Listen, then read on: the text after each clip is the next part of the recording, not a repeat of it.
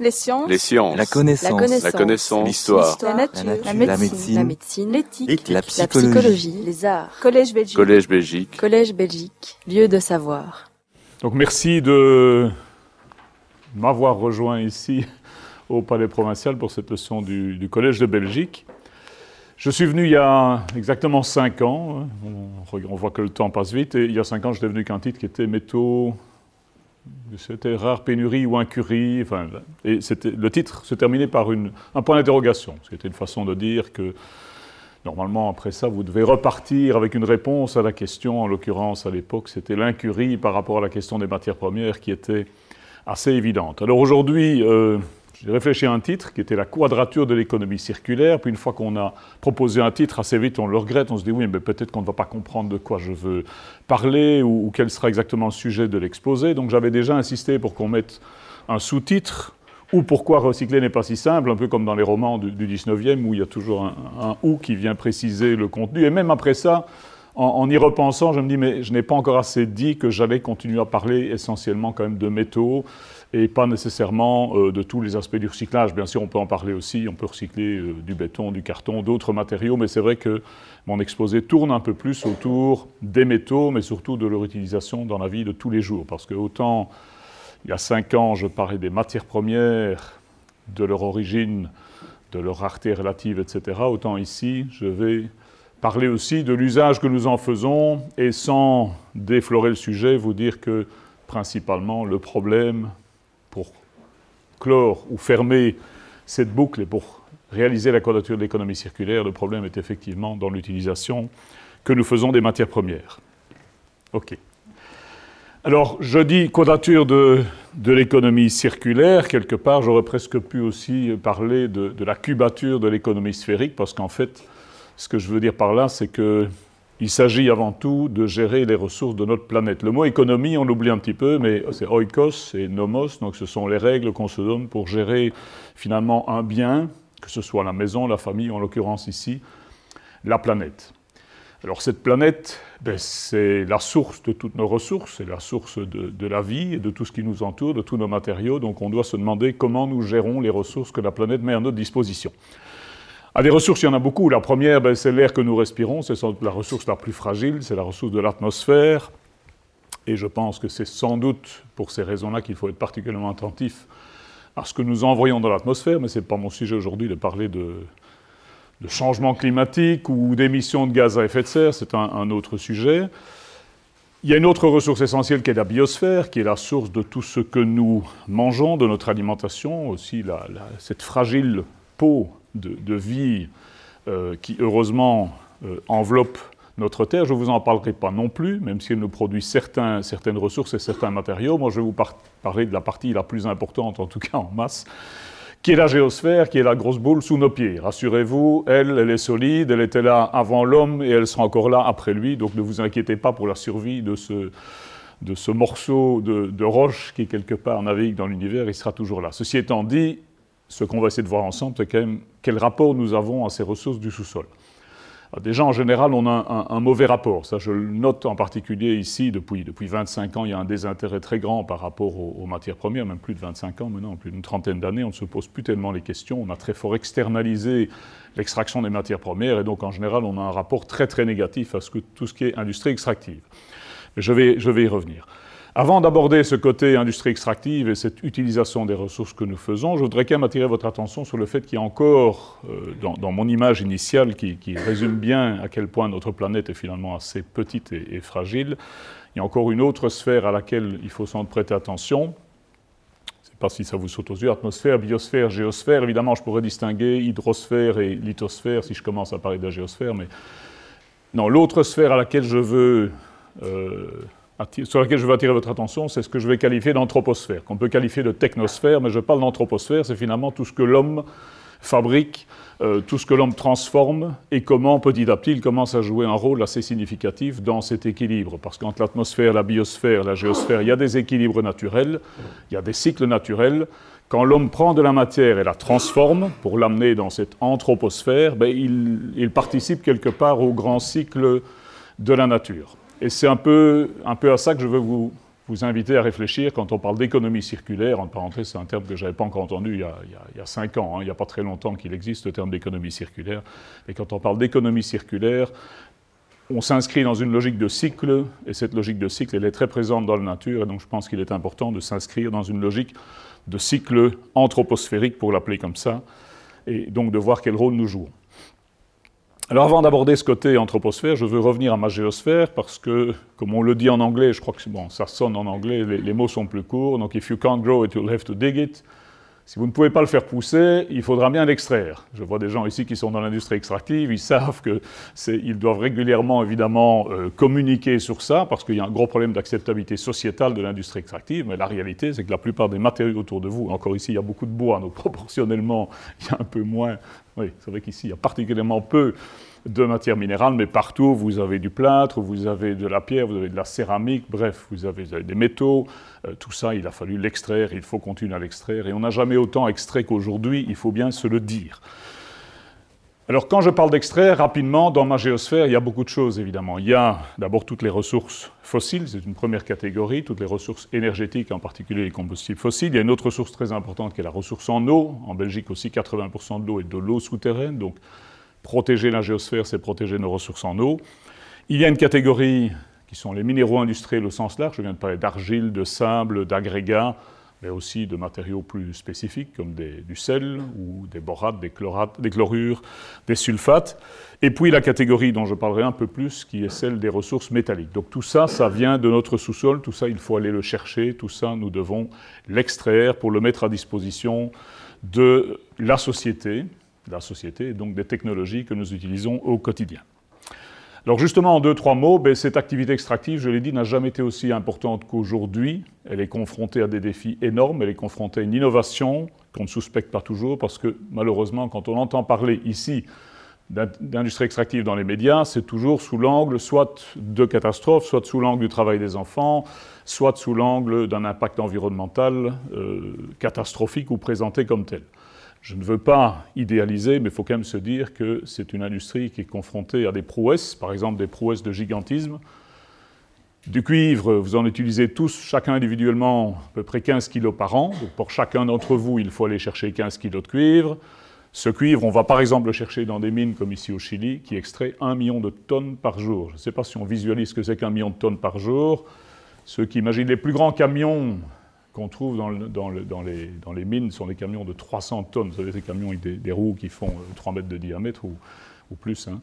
Euh, ces camions de 300 tonnes, ça en fait déjà 3000. Donc 3000 qui sortent de cette euh, énorme cavité, ici la mine d'Escondide en l'occurrence, vous voyez le, le, charroi de camions que ça peut représenter, donc ce sont des quantités importantes. Pourquoi est-ce qu'on doit extraire jusqu'à 1 million de tonnes par jour dans une mine comme ça? Parce que le cuivre, il y en a 0,3, 0,4%, donc c'est une aiguille dans une botte de foin, donc il faut sortir des très grands volumes de roches. Et ce sera d'autant plus le cas à l'avenir qu'on va vers des gisements de plus en plus pauvres. Je pense que quand j'étais étudiant, on parlait de gisements encore dans les porphyry copper, ces gisements-là. Bon, je vais commencer par les gisements du Congo. Eux, ils étaient à 2, 3, 4% Ils sont toujours très riches aujourd'hui, mais ils sont mieux de l'Afrique. Ces gisements au Chili ou aux États-Unis, ben, ils étaient à 0,6, à 0,5, à 0,4, à 0,3. Donc on va vers des teneurs de plus en plus faibles. Donc il faut extraire des volumes de plus en plus grands, d'autant plus que vous le verrez, on extrait des quantités de plus en plus importantes. Autre grand défi, celui de l'automation. Euh, c'est vrai que de moins en moins, on enverra des hommes euh, travailler dans la mine, que ce soit en souterrain ou ici à ciel ouvert. Pourquoi? Ben, Par exemple, dans le Pilbara, en, Australie occidentale, il fait quand même 50 euh, degrés. Et je, vais dire à l'ombre, ben non, parce qu'il n'y a pas beaucoup d'ombre, il n'y a pas de végétation. Donc il fait, il fait 50 degrés, ce sont des conditions particulièrement pénibles. De plus en plus, vous avez des engins téléguidés. Donc ces, gros camions de, 200, 300 tonnes sont des camions qui sont des camions sans chauffeur. Il y a des systèmes qui sont téléguidés. Ils sont téléguidés à 1500 km de distance. Donc à partir de Perth, où vous avez la centrale de commande de Rio Tinto, ils pilotent des engins qui sont à 1500 km de distance. On va aller de plus en plus vers des véhicules autonomes et on va aussi, et ce sont déjà depuis longtemps, des véhicules hybrides. Pourquoi je vous dis tout ça Pour vous dire que, pour un peu changer la perception qu'on a de la mine, même si je n'ai pas le temps, bien sûr, et que ce n'est pas le sujet de vous parler d'industrie extractive, et certainement pas de faire l'apologie de l'industrie extractive, mais de vous dire, bon, c'est pour vous tous, c'est pour toute la société qu'évidemment on extrait ces matières. Ce n'est pas pour le plaisir de creuser des trous. Encore un dernier exemple, c'est aussi l'aspect responsabilité sociétale et responsabilité environnementale. Ce n'est pas si facile d'aller chercher ces ressources sans impacter sur l'environnement. Ça n'existe pas le zéro impact, d'accord? Je pense que ça se fait raisonnablement dans les meilleures conditions possibles, y compris ici au Congo, contrairement à ce qu'on vous dit. Il y a des, entreprises minières qui fonctionnent selon les meilleures normes possibles. Ça n'empêche que vous avez nécessairement un impact sur l'environnement. Et euh, bien sûr, il y a aussi une difficulté de rapport aux populations locales, c'est tout l'aspect responsabilité sociétale. Un petit mot, par exemple, ici c'est Mutanda, mais si je parle de Tenke Fogorome, j'ai un collègue à Jean Blou qui est un spécialiste de la biodiversité, en particulier de la flore cupricole, de ces, fleurs qui poussent au Congo sur des, des, zones anormales en cuivre. Il était en dialogue régulier avec ces entreprises. Je dis il était parce que, jusqu'il n'y a pas très longtemps, il y avait encore des sociétés américaines qui étaient présentes. Aujourd'hui, les Chinois contrôlent pratiquement tout à part cette mine-ci de Mutanda. À côté de ça, vous entendez parler tous les jours de l'extraction de ressources, et en particulier ici, c'est l'exemple du cobalt, l'extraction du cobalt par des mines artisanales, par le travail des enfants, et on vous dit que dans votre GSM, finalement, il y a du cobalt et que c'est à cause de vous que des enfants travaillent dans des conditions difficiles. Ce sont des raccourcis, mais c'est vrai que euh, c'est une économie de survie. Donc aujourd'hui, au Congo, des familles se rendent compte qu'ils peuvent, quelque part, euh, avoir plus de ressources en grappillant légalement ou plus souvent illégalement le, les hydroxydes de cobalt, ils ont plus de ressources qu'en essayant de cultiver la terre. Et donc vous avez évidemment un, une vraie difficulté de rapport entre une activité industrielle d'un côté et un ensemble, et ils sont très nombreux, de creuseurs ou de mineurs qui travaillent dans des conditions illégales. Bref, c'est tout ça qui nous apporte des matières premières. J'ai dit, ce n'est pas le sujet, mais je veux vous dire qu'on n'a jamais autant extrait de ressources de notre géosphère la question, c'est évidemment, et c'est la question centrale aujourd'hui, c'est qu'est-ce que nous en faisons Je passe la diapo suivante qui parlait un petit peu de nos métiers, du métier d'ingénieur géologue. Je vais passer parce que je sais que j'ai un peu trop de, de diapos. Je veux juste reprendre, euh, comme je dis souvent, parfois, quand je veux me présenter de manière positive, je dis je suis chercheur d'or, ça c'est très positif. Mais quand je montre les, images du Congo, on me dit ça c'est un pilleur de ressources. Hein. Tout de suite, je suis du mauvais côté. Alors le pire terme qui vient maintenant, c'est les ONG sud-américaines qui ont trouvé le terme extractiviste. Donc ça, je trouve que c'est le, c'est le sommet. On est des extractivistes, comme si on n'avait qu'une seule obsession, c'est de faire des trous partout et de s'amuser à tout, à, tout, à tout bousiller. C'est un peu plus compliqué, mais on, on en reparlera. Donc ma question ici, c'est quand nous allons chercher nos ressources, quand nous allons chercher tous ces métaux dont nous avons besoin, et en quantité de plus en plus importante, vous allez voir les courbes, c'est qu'est-ce que nous en faisons? Comment est-ce que nous transformons ces matières? Alors c'est toujours très intéressant de prendre un petit recul historique, enfin là je vais prendre un très grand recul historique pour les besoins du propos. C'est intéressant de prendre un recul historique et de voir quel rapport nous avons eu à ces matières premières, comment nous les avons utilisées et sous quelle forme nous les avons transformées. Quand je parle de transformation, ben, c'est l'occasion de rappeler cette phrase Rien ne se perd, rien ne se crée, tout se transforme. Qui est de qui? Tout le monde dit de Lavoisier, je vais vous couper la tête.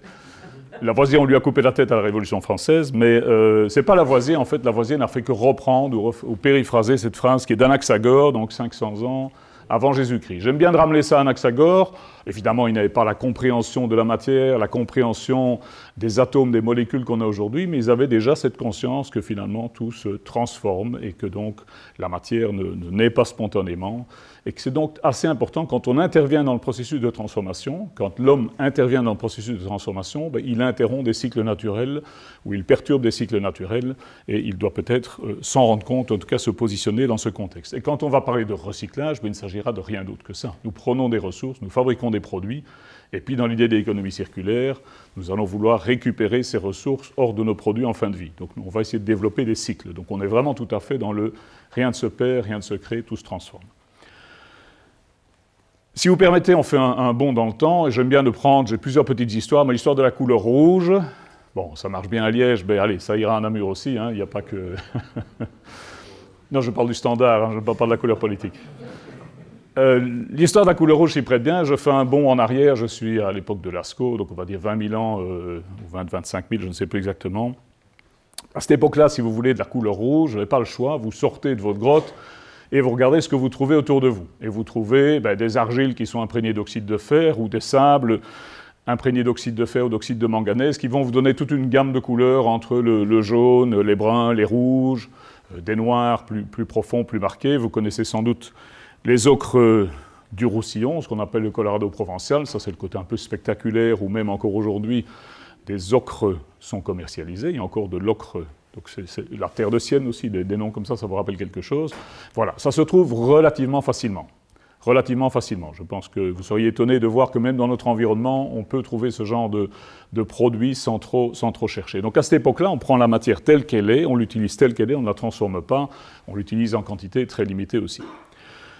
Si je progresse dans le temps, et je viens ici en 1450, 1500, donc l'époque de la, de la, peinture flamande, en l'occurrence ici Roger van der Weyden, descente de croix au musée du Prado, euh, c'est aussi, ça va être aussi l'époque de la découverte de l'Amérique. Là, les matières sont toujours des matières naturelles, mais on a appris à découvrir des matières très spécifiques avec des propriétés très particulières, très spectaculaires, et il y a tout un commerce qui s'est établi pour ces matières. Je pense en particulier aux pigments.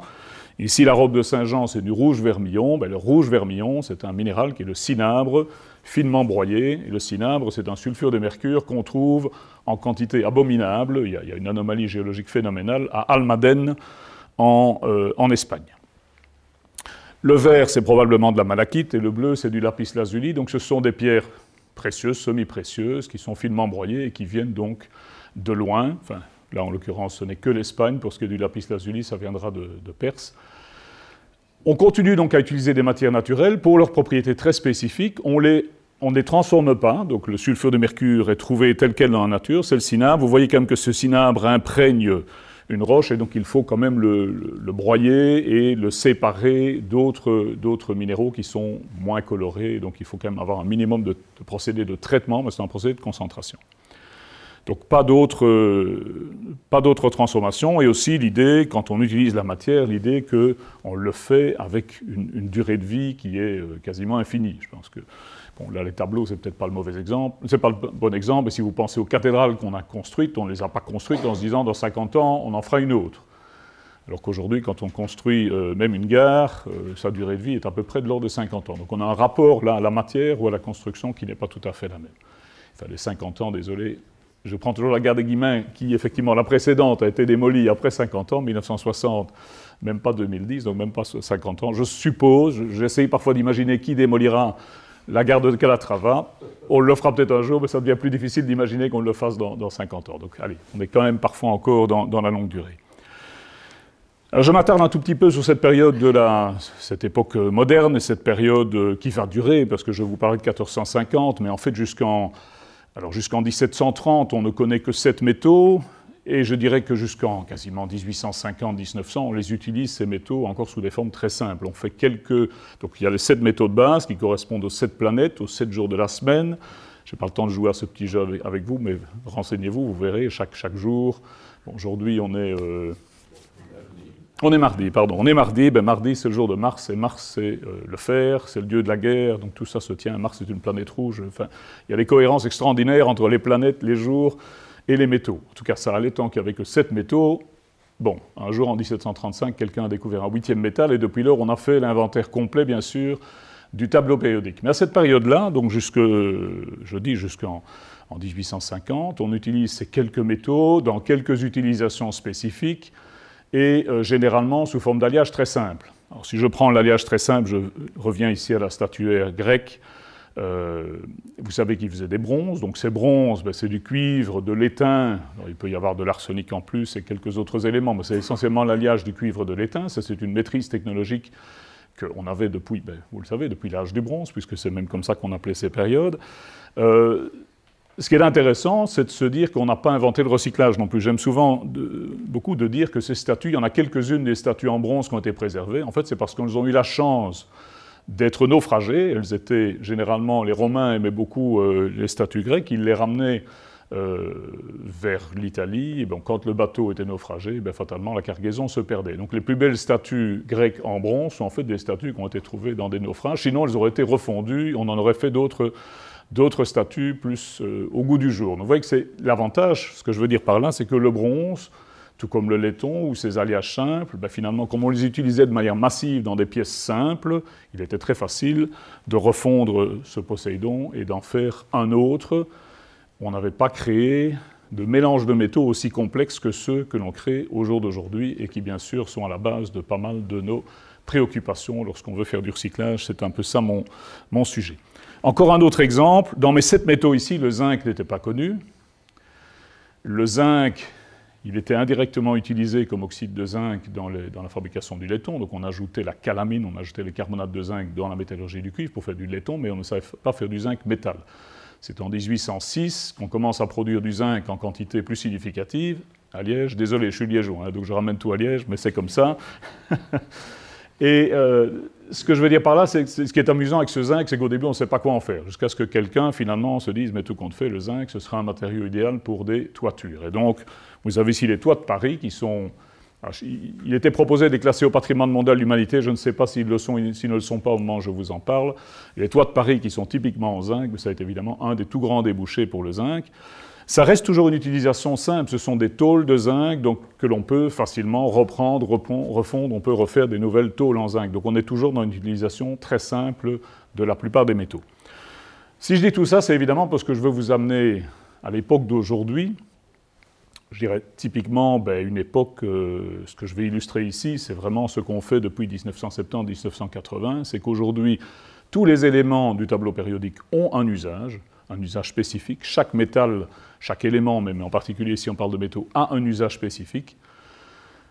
Et euh, ces métaux sont utilisés en association relativement complexe et plus du tout sous la forme sous laquelle ils apparaissent dans la nature. Donc si avant ma couleur rouge, pour revenir à la couleur rouge, c'était de l'oxyde de fer ou du sulfure de mercure qui se trouve tel quel dans la nature, aujourd'hui la couleur rouge de votre écran de télévision, c'est un oxyde d'yttrium dopé à l'europium, autrement dit c'est un matériau qui est resynthétisé par l'homme au départ, bien sûr, d'une ressource qui est naturelle. On va chercher des terres rares, en l'occurrence ici euh, de la basnésite par exemple, un gisement de Chine, vous avez entendu dire que les terres rares venaient de Chine, ce n'est pas une obligation, mais c'est la situation actuelle. Il y a des terres rares ailleurs potentiellement. On va donc chercher ces terres rares dans un gisement euh, en Chine, mais ce n'est pas la forme naturelle, ce n'est pas le carbonate de terre rare qui est qui a des propriétés spécifiques de luminescence dans le rouge. Il faut qu'on extrait une des terres rares qui est l'europium et l'autre qui est l'yttrium et qu'on resynthétise des oxydes d'yttrium dopés avec de l'europium pour avoir cette substance incroyable qui luminesce dans le rouge. Or, votre écran de télévision, votre écran de, GSM, euh, ce sont des substances luminescentes. Hein. Ils vous donnent non seulement la couleur, mais en plus la luminescence. Les rouges, verts et bleus, c'est les trois composants bien sûr de la couleur, ce sont trois euh, trois composés chimiques différents. Et le rouge est très particulièrement lié à cette terre rare qui s'appelle l'europium. On est maintenant donc dans toute une chimie de synthèse, dans une fabrication de composés très spécifiques, très complexes aussi. On, réassemble les choses comme elles ne le sont pas dans la nature. C'est ça que j'essaie de, vous faire, comprendre. Et en plus, on le fait tout ça pour des durées de vie éphémères. Mon écran de télévision, je vais le garder quelques années, et puis je vais assez vite trouver qu'il n'a plus la résolution qu'il faut, que Dieu sait quoi, ou il va tomber en panne. Enfin, vous connaissez l'histoire, vous allez le garder 10 ans, 15 ans, ce serait déjà bien. Un GSM, vous le gardez en moyenne, les jeunes, vous le gardez sûrement plus, mais des disons que, voilà, l'âge moyen d'un téléphone, c'est 18 mois. Donc ça veut dire qu'on fait tous ces efforts-là pour produire des technologies très particulières. On va extraire toutes les ressources parce que je vous parle que, de, que, du rouge, mais si je vous parlais de l'entièreté du téléviseur, vous imaginez bien qu'il y a autant de composants et même plus qu'il n'y a d'éléments. Donc il y a une énorme activité extractive, une activité métallurgique, une activité ensuite, bon, bien sûr, de mécanique, d'électronique pour fabriquer un produit que vous allez garder juste quelques années et puis vous allez vouloir vous en débarrasser. Donc ça, évidemment, c'est toute l'histoire. Et on fait des produits extrêmement complexes, on fait des couches très fines, on fait des nanotechnologies, donc ça veut dire qu'on mélange les choses presque à l'échelle atomique, on fait de la microélectronique, bref, on fait une soupe élémentaire assez bon, à la fois magique, hein, on fait des choses fantastiques, on fait des panneaux solaires, on fait des, super aimants, euh, on fait des diodes, hein, euh, ces tout petits éléments qui vous donnent une, lumière, et Dieu sait si aujourd'hui on en met partout, du coup il n'y en a pas dans cette pièce-ci, ça ne rate pas, mais c'est encore des tubes fluorescents, mais bon, vous commencez à voir ces diodes partout, donc c'est vrai qu'il y a des... on a réussi à maîtriser la matière de manière formidable, mais il faut se rendre compte que pour maîtriser cette matière, on fait des assemblages élémentaires extrêmement complexes. Euh, et bien sûr, la question de les désassembler, la question de les recycler euh, va, va se poser. J'ai planté le décor en vous parlant de, toutes ces, de, l'extraction de nos ressources, de ce que nous développons comme technologie. en insistant sur le fait que depuis quelques années, nous sommes partis dans ces, nouvelles technologies, ces nanotechnologies, cette microélectronique. Il y a une autre dimension maintenant que je dois aussi bien mettre en perspective, c'est bien sûr aussi la croissance, croissance, croissance de, deux choses. D'une part, de notre gourmandise pour tous ces produits technologiques. nous ne sommes pas vraiment dans la sobriété, nous sommes dans la consommation. Et en plus, nous sommes de plus en plus nombreux, puisque si on prend la croissance de la population, ben, on est aujourd'hui 7 milliards et quelques, alors qu'on n'était que moins d'un milliard encore en 1800. Donc bien sûr, cette croissance joue aussi sur les croissances de production, parce qu'il n'y a rien à faire. Plus nous sommes nombreux, ben, plus nous consommons, et heureusement pour nous, je dirais qu'aujourd'hui, de plus en plus d'hommes accèdent à un niveau de vie correct, pour ne pas parler de confortable. Tout le monde n'a pas le niveau de vie, bien sûr, des Belges, mais grosso modo, les conditions de vie s'améliorent partout. On pense bien sûr à la Chine, mais également en Afrique. Et vous voyez que quand on part de la Chine pour passer par la Corée du Sud ou les États-Unis, eh bien nécessairement la croissance du PIB s'accompagne d'une croissance de la consommation de matière. Et donc la dématérialisation, on peut en parler, mais il ne faut pas philosopher là-dessus. En attendant, elle n'est vraiment pas là. Plus on est riche, plus on consomme et plus on a besoin de ressources. Et ça se marque très très fort. Et je pense qu'il n'est pas très réaliste parfois de vouloir découpler totalement une notion de croissance d'une notion euh, de besoin euh, en augmentation permanente, en particulier quand on parle des ressources minérales. Alors on n'est pas encore au bout de cette croissance, puisque quand on regarde un petit peu la comparaison entre l'Européen moyen, en l'occurrence ici c'est le bébé américain, et l'Asiatique moyen, en l'occurrence c'est le, bébé chinois, il y a encore généralement des facteurs euh, de 3, 4, 5 de différence. Donc l'Américain consomme 6 fois plus d'acier que euh, le, bébé chinois. Donc sur la durée de vie, si on prend un Américain avec un âge moyen de 78 ans, euh, sur sa vie, l'Américain va consommer 35 tonnes d'acier, alors que le bébé chinois n'en consommera que 6. Bon, c'est des chiffres à peu près d'il y a des dernières années, bien sûr. Vous imaginez bien que le bébé chinois est en train de rattraper le bébé américain. Mais ça vous dit aussi à quel point on n'a pas fini de voir la croissance des, besoins en ressources, en matière et en technologie.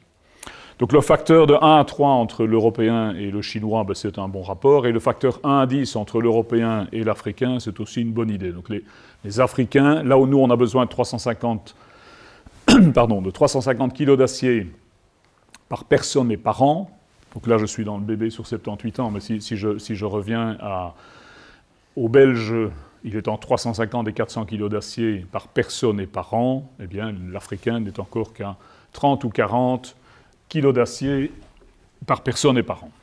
Mais la population africaine est bien sûr en croissance, donc vous imaginez bien que ça signifie que dans très peu de temps, il en faudra de plus en plus.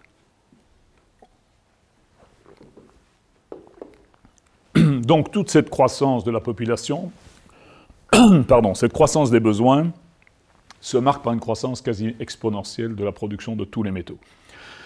J'ai pris ici ce que j'appelle les métaux de base, donc le fer ou la production d'acier brut, le cuivre, le zinc. Ça démarre chaque fois en 1900 pour aller jusqu'en 2017 ou 18. Vous voyez que les courbes sont à peu près les mêmes. Euh, il y a eu un palier pour le, fer, on, peut, en reparler, mais disons que pour les, les autres, il n'y a jamais vraiment eu de palier, donc on est toujours dans cette croissance, croissance, croissance de nos besoin, ça ne s'arrête pas. C'est vrai pour tous les métaux, ça c'est pour les métaux de base. Si je prends, je vais passer ceci, si je prends les métaux que je qualifie de métaux modernes, parce que c'est ceux qu'on commence à utiliser plus intensivement après la Seconde Guerre mondiale, vous voyez qu'à partir de 1945, le nickel, c'est parti aussi pour une croissance exponentielle. L'aluminium, on est pratiquement, c'est un métal pratiquement inutilisé avant la Deuxième Guerre mondiale. Et aujourd'hui, on est à 43 millions de tonnes d'aluminium. C'est devenu un élément absolument essentiel dans notre vie de tous les jours, sous différentes formes. Et c'est peut-être un des éléments sur lesquels on peut le plus se focaliser, parce que c'est sans doute, du point de vue du développement durable et de l'impact de euh, l'activité de consommation, c'est sans doute un des éléments les plus spectaculaires. Je ne prends pas parti ici en les, et les gens de l'aluminium, je sais que c'est tout un débat. Donc, vous voyez, les métaux de base, ben, on n'est pas surpris, ils étaient déjà là, mais ils n'ont fait que, monter en puissance. Hein. Typiquement, le cuivre, il a fallu attendre la fée électricité 1900, et puis aujourd'hui, vous êtes aux 14 millions de tonnes. Euh, donc, l'aluminium, je disais 42 millions de tonnes. Et puis, tous les éléments s'y sont mis. Alors, ces éléments-ci, Le cobalt, le lithium, l'indium, le germanium, ce sont des éléments qui avaient des utilisations relativement confidentielles jusqu'en 1970-1980, mais qui aujourd'hui sont partout autour de vous dans des applications dont vous, ne pouvez plus vous passer, que ce soit pour les télécommunications ou pour l'éclairage, pour ne citer que ça. Euh, le lithium et le cobalt, ben, c'est votre batterie lithium-ion. On peut, y revenir. Donc il n'y a, a pas de GSM et demain il n'y aura pas de voiture électrique sans lithium et sans cobalt, c'est une certitude. L'indium, c'est votre éclairage. L'indium et le gallium, ce sont les, diodes. Et le germanium, c'est votre fibre optique, donc c'est votre connexion Internet. Donc tous ces métaux-là, même chose, ils commencent, on peut prendre l'indium comme référence, voilà, on commence sérieusement à s'en servir à partir de 1985 et hop, c'est parti. Alors on est encore, on n'est pas en millions de tonnes ici, on est à 600 tonnes, 600 tonnes par an, mais c'est de l'indium, il faut aller le chercher. Je, ne dis pas que vous savez facilement me trouver de l'aluminium, mais vous pouvez imaginer que pour un géologue, trouver de l'aluminium, c'est pas très difficile. On cherche de la bauxite. Trouver de l'indium, c'est un peu différent. Donc on est parti dans des métaux qui sont plus rares, plus spécifiques, qui sont généralement aussi des coproduits de la métallurgie. Vous avez de l'indium comme coproduit de l'industrie du zinc au jour d'aujourd'hui, par exemple. Donc si on veut plus d'indium, il faut extraire plus de zinc, pour faire très bref dans, mon exposé ici.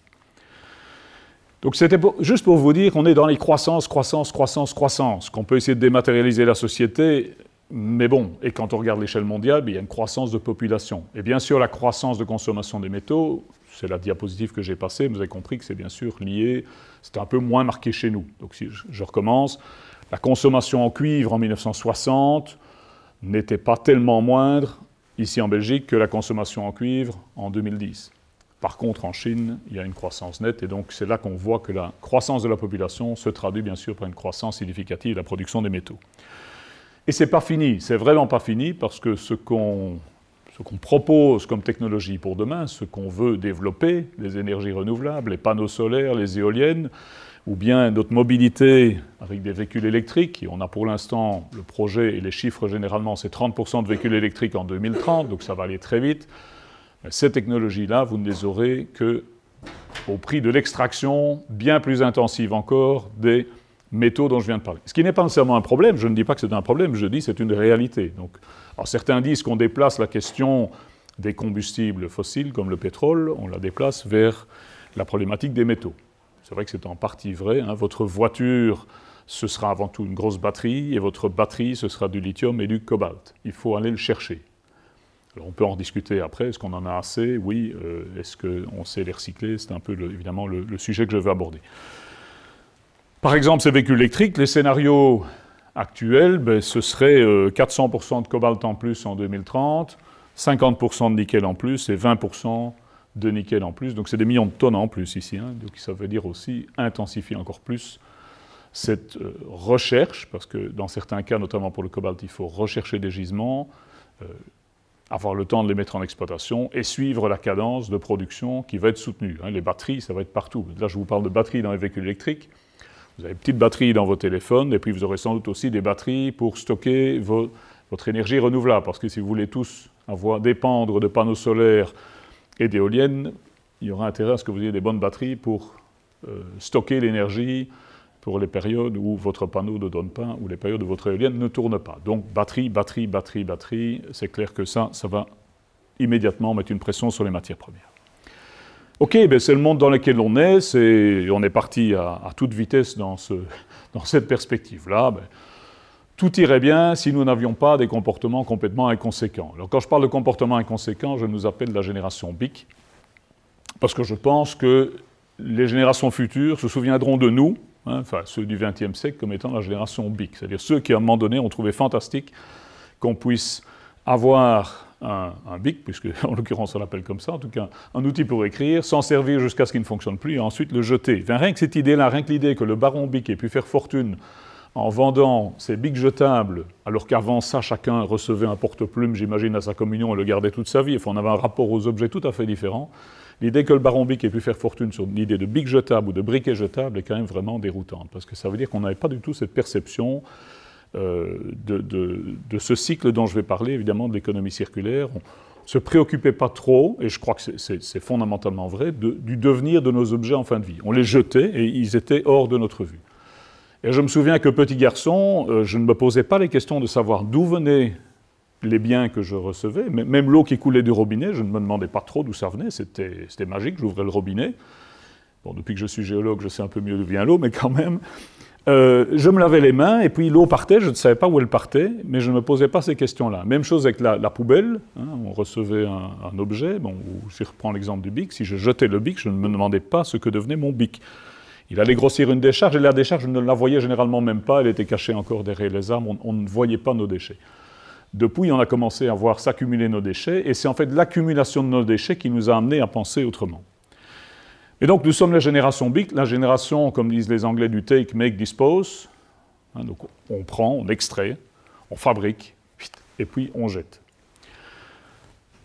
Nous avons fonctionné comme ça, et nous avons fonctionné comme ça alors que nous avons commencé à faire croître notre production de manière, hein, regardez le XXe siècle, à quel point ça, ça, croît, et toujours dans cette logique de ne pas faire des produits durables. J'en ai pris quelques-uns là-bas, bon évidemment le bic et le briquet, aussi ces fameuses barquettes d'aluminium ou ce papier d'aluminium dans lequel on emballe nos tartines et puis on jette le papier d'aluminium et on estime que voilà, il est hors de notre vue, on n'a plus à s'en préoccuper.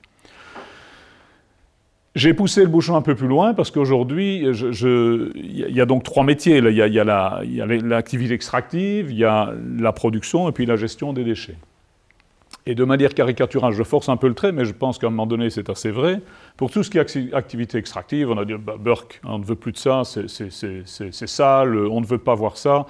Et vous connaissez le syndrome NIMBY, Not in my backyard. Moi, je dis c'est quasiment devenu NIMCO, hein, Not in my continent. C'est même encore plus que ça. Donc, on, repousse ça, on ne veut plus voir, on ne veut pas savoir. Donc, on, ne veut pas savoir, mais par contre, on veut profiter comme jamais de tous ces produits de consommation. On en a tous. Hein, euh, donc, et on est des grands consommateurs de produits. Euh, on ne sait plus du tout d'où ils viennent, et je fais énormément d'activités avec les enfants, avec, avec, des GSM, pour essayer de réconcilier, de leur dire, mais il vient d'où ton GSM Il ne pousse pas dans l'arbre. Donc on, travaille ensemble, on raisonne, on dit, bah alors, voilà, le verre, qu'est-ce que c'est? C'est du sable, etc. etc. Et on essaie de réconcilier, enfin de, relier la matière première à ce produit qu'ils ont en main. Et puis même chose, on parle aussi du devenir, de où ça va. Or, nos déchets, on a pendant très longtemps aussi, c'était aussi du NIMBY. Hein, euh, on les envoyait bien loin. On envoyait nos déchets hors d'Europe, au point qu'on a dû euh, signer la Convention de Bâle pour dire on va quand même arrêter d'envoyer des déchets. C'était notamment après l'expédition de déchets toxiques là, du Probokoala en, en Côte d'Ivoire, mais il y a eu un certain nombre d'événements qui nous ont fait prendre conscience du fait que nous avions ce comportement de gros gâtés qui consomment et puis qui envoient ces déchets bien loin. Alors c'est soit des déchets effectivement euh, au sens vraiment déchets, on ne peut rien en faire, soit c'est évidemment aussi tous nos téléphones ou nos voitures de seconde main. Si vous allez en Afrique, je dirais heureusement qu'ils ont les voitures de seconde main, mais ça n'empêche que c'est pour dire que la fin de vie de ces produits-là, on ne la voyait pas parce qu'en général, la fin de vie, elle se passe Donc on était finalement focalisé sur, sur, notre consommation de produits et on avait une opinion très négative sur aussi bien l'activité extractive que sur la gestion des déchets. Donc le défi aujourd'hui, c'est de réinternaliser tout ça, de se dire, ah, ben, si on veut un véhicule électrique, eh bien alors il faut quand même qu'on en accepte l'ensemble de l'impact, l'impact de l'activité extractive et bien sûr aussi l'impact de la gestion des déchets. Je pense que ça c'est un énorme progrès, mais ça demandera encore énormément, énormément de travail. Personnellement, je suis évidemment un petit peu confronté à la question matière première. Je taquine toujours tout le monde sur le côté circuit court. Hein. Ah, vous voulez du circuit court? Ben, Je vais vous faire du circuit court. Je vais vous trouver du germanium ici sous vos pieds, parce qu'il y en a. Et je vous propose de faire les fibres optiques avec le germanium circuit court. Demain, avec les batteries, c'est sans doute vers ça qu'on va aller aussi. Plutôt que d'aller chercher le cobalt au Congo et le lithium au Chili, peut-être bien qu'on fera des batteries en Europe avec des matières premières européennes. Mais il y a du chemin à faire. En attendant ça, aujourd'hui, juste pour vous raconter deux, trois petites histoires, vous n'avez peut-être pas toujours conscience des trajets que font les matières. Je vois que souvent, beaucoup de personnes sont surprises. Si vous avez une feuille d'aluminium hein, pour emballer euh, quoi que ce soit, vos, tartines, comme je dis, ben, vous ne vous rendez pas compte sans doute que votre feuille d'aluminium a déjà fait quelques fois le tour de la planète avant d'arriver dans votre assiette. Je prends un exemple simple, elle pourrait venir d'un gisement de bauxite en Australie, on est ici à Waipa, dans la, pointe euh, ici de l'Australie, où on exploite des bauxites, 23 millions de tonnes par an, donc en, quantité importante. La bauxite, c'est une latérite encore plus évoluée. Donc c'est vraiment le sol altéré. Ce sont des, argiles qui ont subi une altération très forte parce qu'on est dans les tropiques et qui se sont donc concentrés en aluminium par départ d'autres éléments, ce qu'on appelle la bauxite. Donc l'Australie est un producteur important, vous en avez en Jamaïque, en Guinée, il y a beaucoup d'autres producteurs.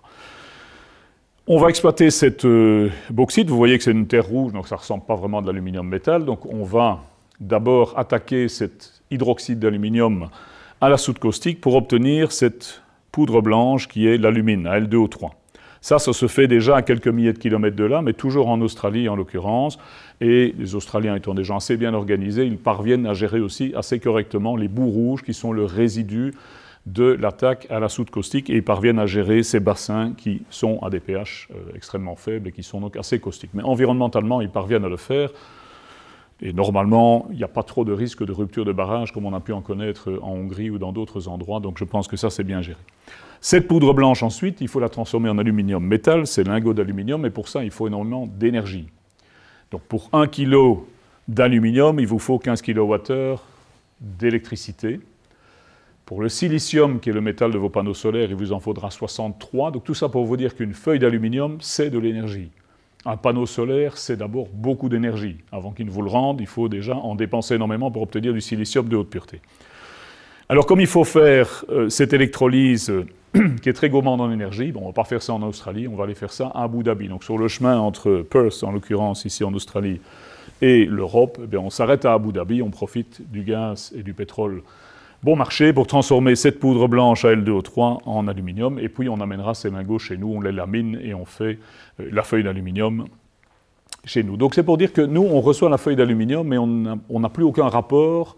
On a même souvent une image très négative de tout ce qui est l'activité extractive, et on ne la voit pas, donc ça se passe loin de chez nous, et quand on en parle, c'est parce qu'il y a eu une catastrophe, mais on n'a pas du tout les, les, conséquences de cette activité. Donc on, rejette ça complètement. Je viens de le dire, on le rejette tellement qu'à un moment donné, on se demande mais comment va-t-on faire à l'avenir pour continuer à extraire des ressources du sous-sol Tellement il y a une opposition générale de la population par rapport à toute forme d'activité extractive, alors que pourtant tout le monde en profite. Donc c'est ce qu'on appelle le social license to operate. Hein. Donc, euh, en français s'il y a une traduction, mais enfin c'est l'acceptabilité sociétale de l'activité extractive. On sait qu'elle est, pas bonne nulle part. Je n'ai pas dit que je souhaitais à tout prix, moi, avoir une carrière dans mon jardin. On a, tous cette réaction-là, mais en attendant, on doit quand même se rendre compte de l'impact de ce que nous souhaitons. Donc ça devient très, très... Je disais tantôt en taquinant que je propose du circuit court. J'ai proposé qu'on rouvre des mines de zinc en Belgique, parce qu'il y a un vrai potentiel, enfin, en tout cas qu'on regarde. Hein.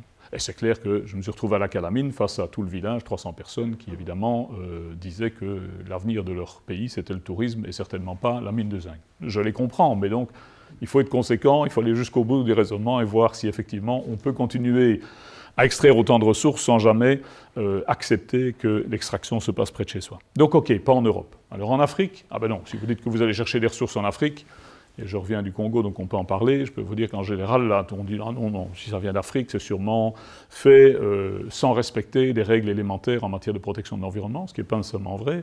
Ou bien on met, des enfants au travail, donc il y a un impact social important. Donc tout compte fait, pour avoir la conscience tranquille, euh, on se passerait bien de l'Afrique. La Chine, même chose, la Chine, c'est sûrement fait sans respecter les, les normes environnementales, donc non, c'est pas bon non plus, ça vient de la Chine. En plus, la Chine, c'est notre concurrent, non. Alors, pas l'Europe, pas l'Afrique, pas la Chine, vous voulez que ça vienne d'où ah, ben le, fond marin. Alors, il y a un engouement pour le deep sea mining.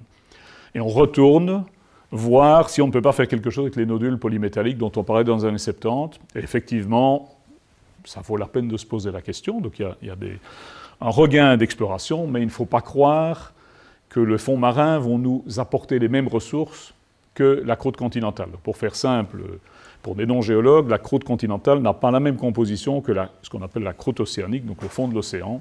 Donc déjà, géologiquement, on ne retrouve pas les mêmes matières des deux côtés. Il y a beaucoup plus de, diversité de gisements de matières euh, sur les continents qu'on ne retrouvera pas dans les océans.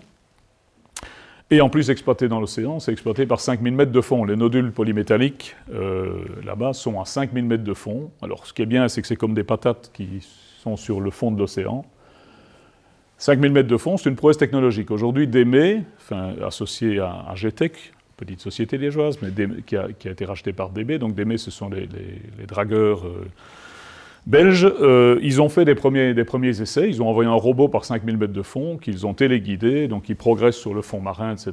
Ils vont commencer aussi à les, à les prélever des nodules, et ils envisagent d'entrer en production dans quelques années, donc ça devient réalité, mais ça contribuera peut-être à nos ressources en nickel dans quelques années, mais c'est quand même une contribution peu significative par rapport aux besoins de la société actuelle. Hein. Donc, je veux dire, on ira peut-être un petit peu dans le fond de l'océan, on peut discuter si c'est une bonne ou une mauvaise chose, mais ça ne compensera pas le besoin d'activité extractive, les besoins de production dont on a besoin. Alors le pire, c'est évidemment quand on commence à me parler de l'espace. Alors ceux qui sont au courant, vous avez peut-être vu que le Grand-Duché de Luxembourg a passé une loi, disant, une loi minière par rapport à l'espace, disant que si vous êtes capable d'aller chercher un métal sur un astéroïde, eh bien, si vous le ramenez sur Terre au Luxembourg, il vous appartient. Donc, un des rares pays qui a passé cette loi-là. Du coup, il y a aussi les États-Unis. Et du coup, il y a des start-up euh, qui ont levé, euh, je crois qu'ils ont près de 200 millions d'euros, euh, sur l'idée d'aller exploiter les astéroïdes. Et on vous dit qu'il y a un astéroïde de 3 milliards d'euros qui tourne autour de la Terre et que c'est une opportunité exceptionnelle. c'est une escroquerie, il n'y a pas d'autre mot. Évidemment, avec le bagot à l'américaine pour lever des capitaux, il y a des gars qui arrivent à convaincre les grands patrons de Google, d'Amazon et d'autres, mais n'attendez pas que l'on aille chercher sur des astéroïdes, évidemment c'est loin de chez nous, ça nous paraît bien, n'attendez pas qu'on aille chercher là-bas des ressources pour vos besoins futurs. Ça, c'était sur le, sur le take. Oui, j'ai laissé volontaire. Donc, c'est toute l'activité extractive. Ben, où? Donc, la question reste ouverte. On aura besoin de plus en plus de ressources. Il n'y a rien à faire. nos besoins technologiques et nos, et nos, notre, gourmandise technologique et la croissance de la population, faut qu'il en faudra de plus en plus. Donc oui, on va rouvrir des mines en Europe et oui, on continuera à, faire euh, fonctionner des, activités extractives à peu près partout euh, sur Terre et ne croyez pas qu'on compensera ça en allant exploiter des astéroïdes. Bon, je reviens à l'aspect déchets, l'autre bout dont on ne voulait pas voir non plus la couleur. Bon, on a donc envoyé tous nos déchets ailleurs, le ailleurs étant souvent dans des pays des pays plus pauvres. Donc on a en particulier exporté pas mal de déchets, y compris des déchets électriques et électroniques, euh, en Afrique. Et c'est une préoccupation. Euh, si vous allez dans le fin fond, dans les endroits les plus reculés du Congo, il n'y a pas d'eau, il n'y a pas d'électricité, mais il y a des GSM. Alors d'une certaine façon, tant mieux, parce que ça leur permet d'être en communication avec la diaspora ici en, en Belgique, mais du point de vue de la dispersion dans l'environnement de ces métaux, c'est une vraie préoccupation, parce que comment est-ce qu'on va les recollecter et comment est-ce qu'on va les retraiter? Quand même c'est collecté dans des décharges, vous pouvez imaginer qu'en matière de traitement, ils n'ont pas beaucoup de moyens. Donc à part euh, brûler le plastique et du coup respirer des, gaz toxiques et essayer de séparer à la main du cuivre, il n'y a aucune technologie, il n'y a aucun savoir-faire, donc c'est évidemment pas du tout une solution, ni pour eux, ni pour nous, de laisser partir tous ces déchets électriques et électroniques vers l'Afrique. Alors quelle est l'alternative? Ben, C'est de collecter chez nous, c'est de garder les déchets chez nous. Euh, ce qui est à la fois une très bonne chose, et du point de vue de l'Afrique, c'est peut-être préoccupant. Ça, c'est une autre question. Donc, c'est vrai qu'on ne laisse plus partir des produits. De plus en plus maintenant, on ne laissera plus sortir de Belgique une voiture qui n'est pas euh, en état de fonctionner. Peut-être même qu'on ne laissera bientôt plus partir des voitures même en état de fonctionner, parce qu'on les voit comme un capital de métaux qu'on va vouloir garder. Donc, dans la perspective d'une économie circulaire, on va vouloir garder la matière chez nous. On se dit, il y a des métaux dans nos déchets électriques et électroniques, dans nos vieilles voitures, gardons-les ici. Donc ça veut dire qu'on quelque part, on coupe aussi les pays du Sud de cette possibilité d'avoir nos, produits en seconde main. Bonne chose, mauvaise chose, je ne sais pas. Je, sais juste que ça change notre rapport au Sud. Bon, chez nous, et on est les meilleurs au monde, hein, en Belgique, euh, aux Pays-Bas, en Allemagne, euh, on commence à bien s'organiser pour collecter les déchets, ce qui est évidemment indispensable. Donc là, il y a un changement qui s'est opéré. On était tellement, on commençait à crouler en, mettant tout dans les décharges, on commençait vraiment à avoir un problème de gestion de décharges, au point alors on a commencé bien sûr à taxer la mise en décharge, et tout ça, ça a fait qu'on a commencé à induire des changements de comportement, et notamment euh, un comportement qui consiste à collecter les produits. Évidemment, on collecte ce qui a le plus de valeur, donc les vieilles voitures, ça c'est pas nouveau. Les vieux ordinateurs, les vieilles batteries.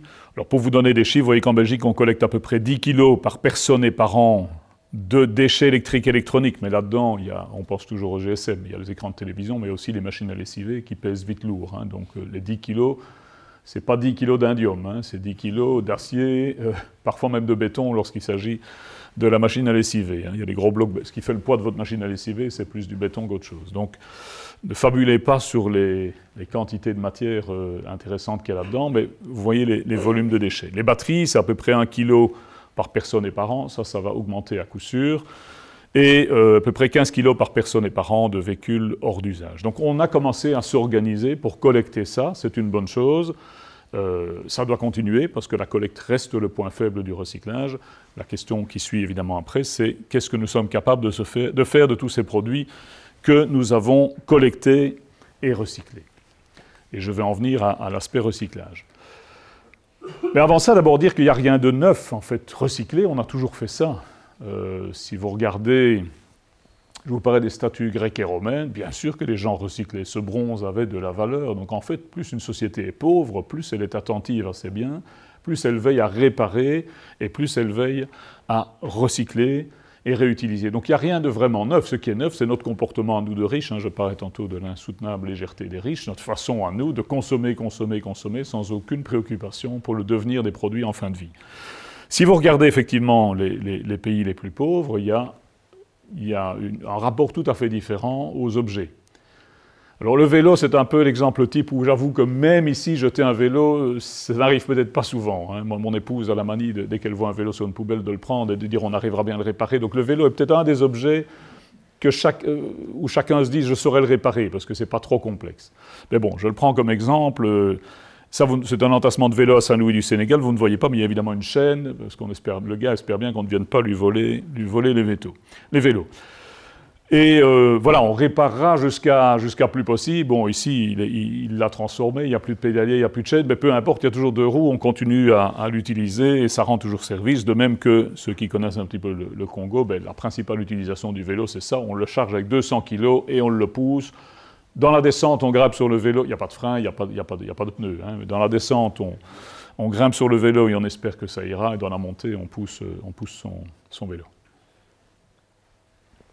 Donc ces vélos-là, ils sont, ils sont éternels parce que cette culture de la réparation, de la réutilisation, elle est là, ils sont parce qu'on mesure la valeur des choses. Chez nous, par contre, on jette. Alors ça commence à changer un peu.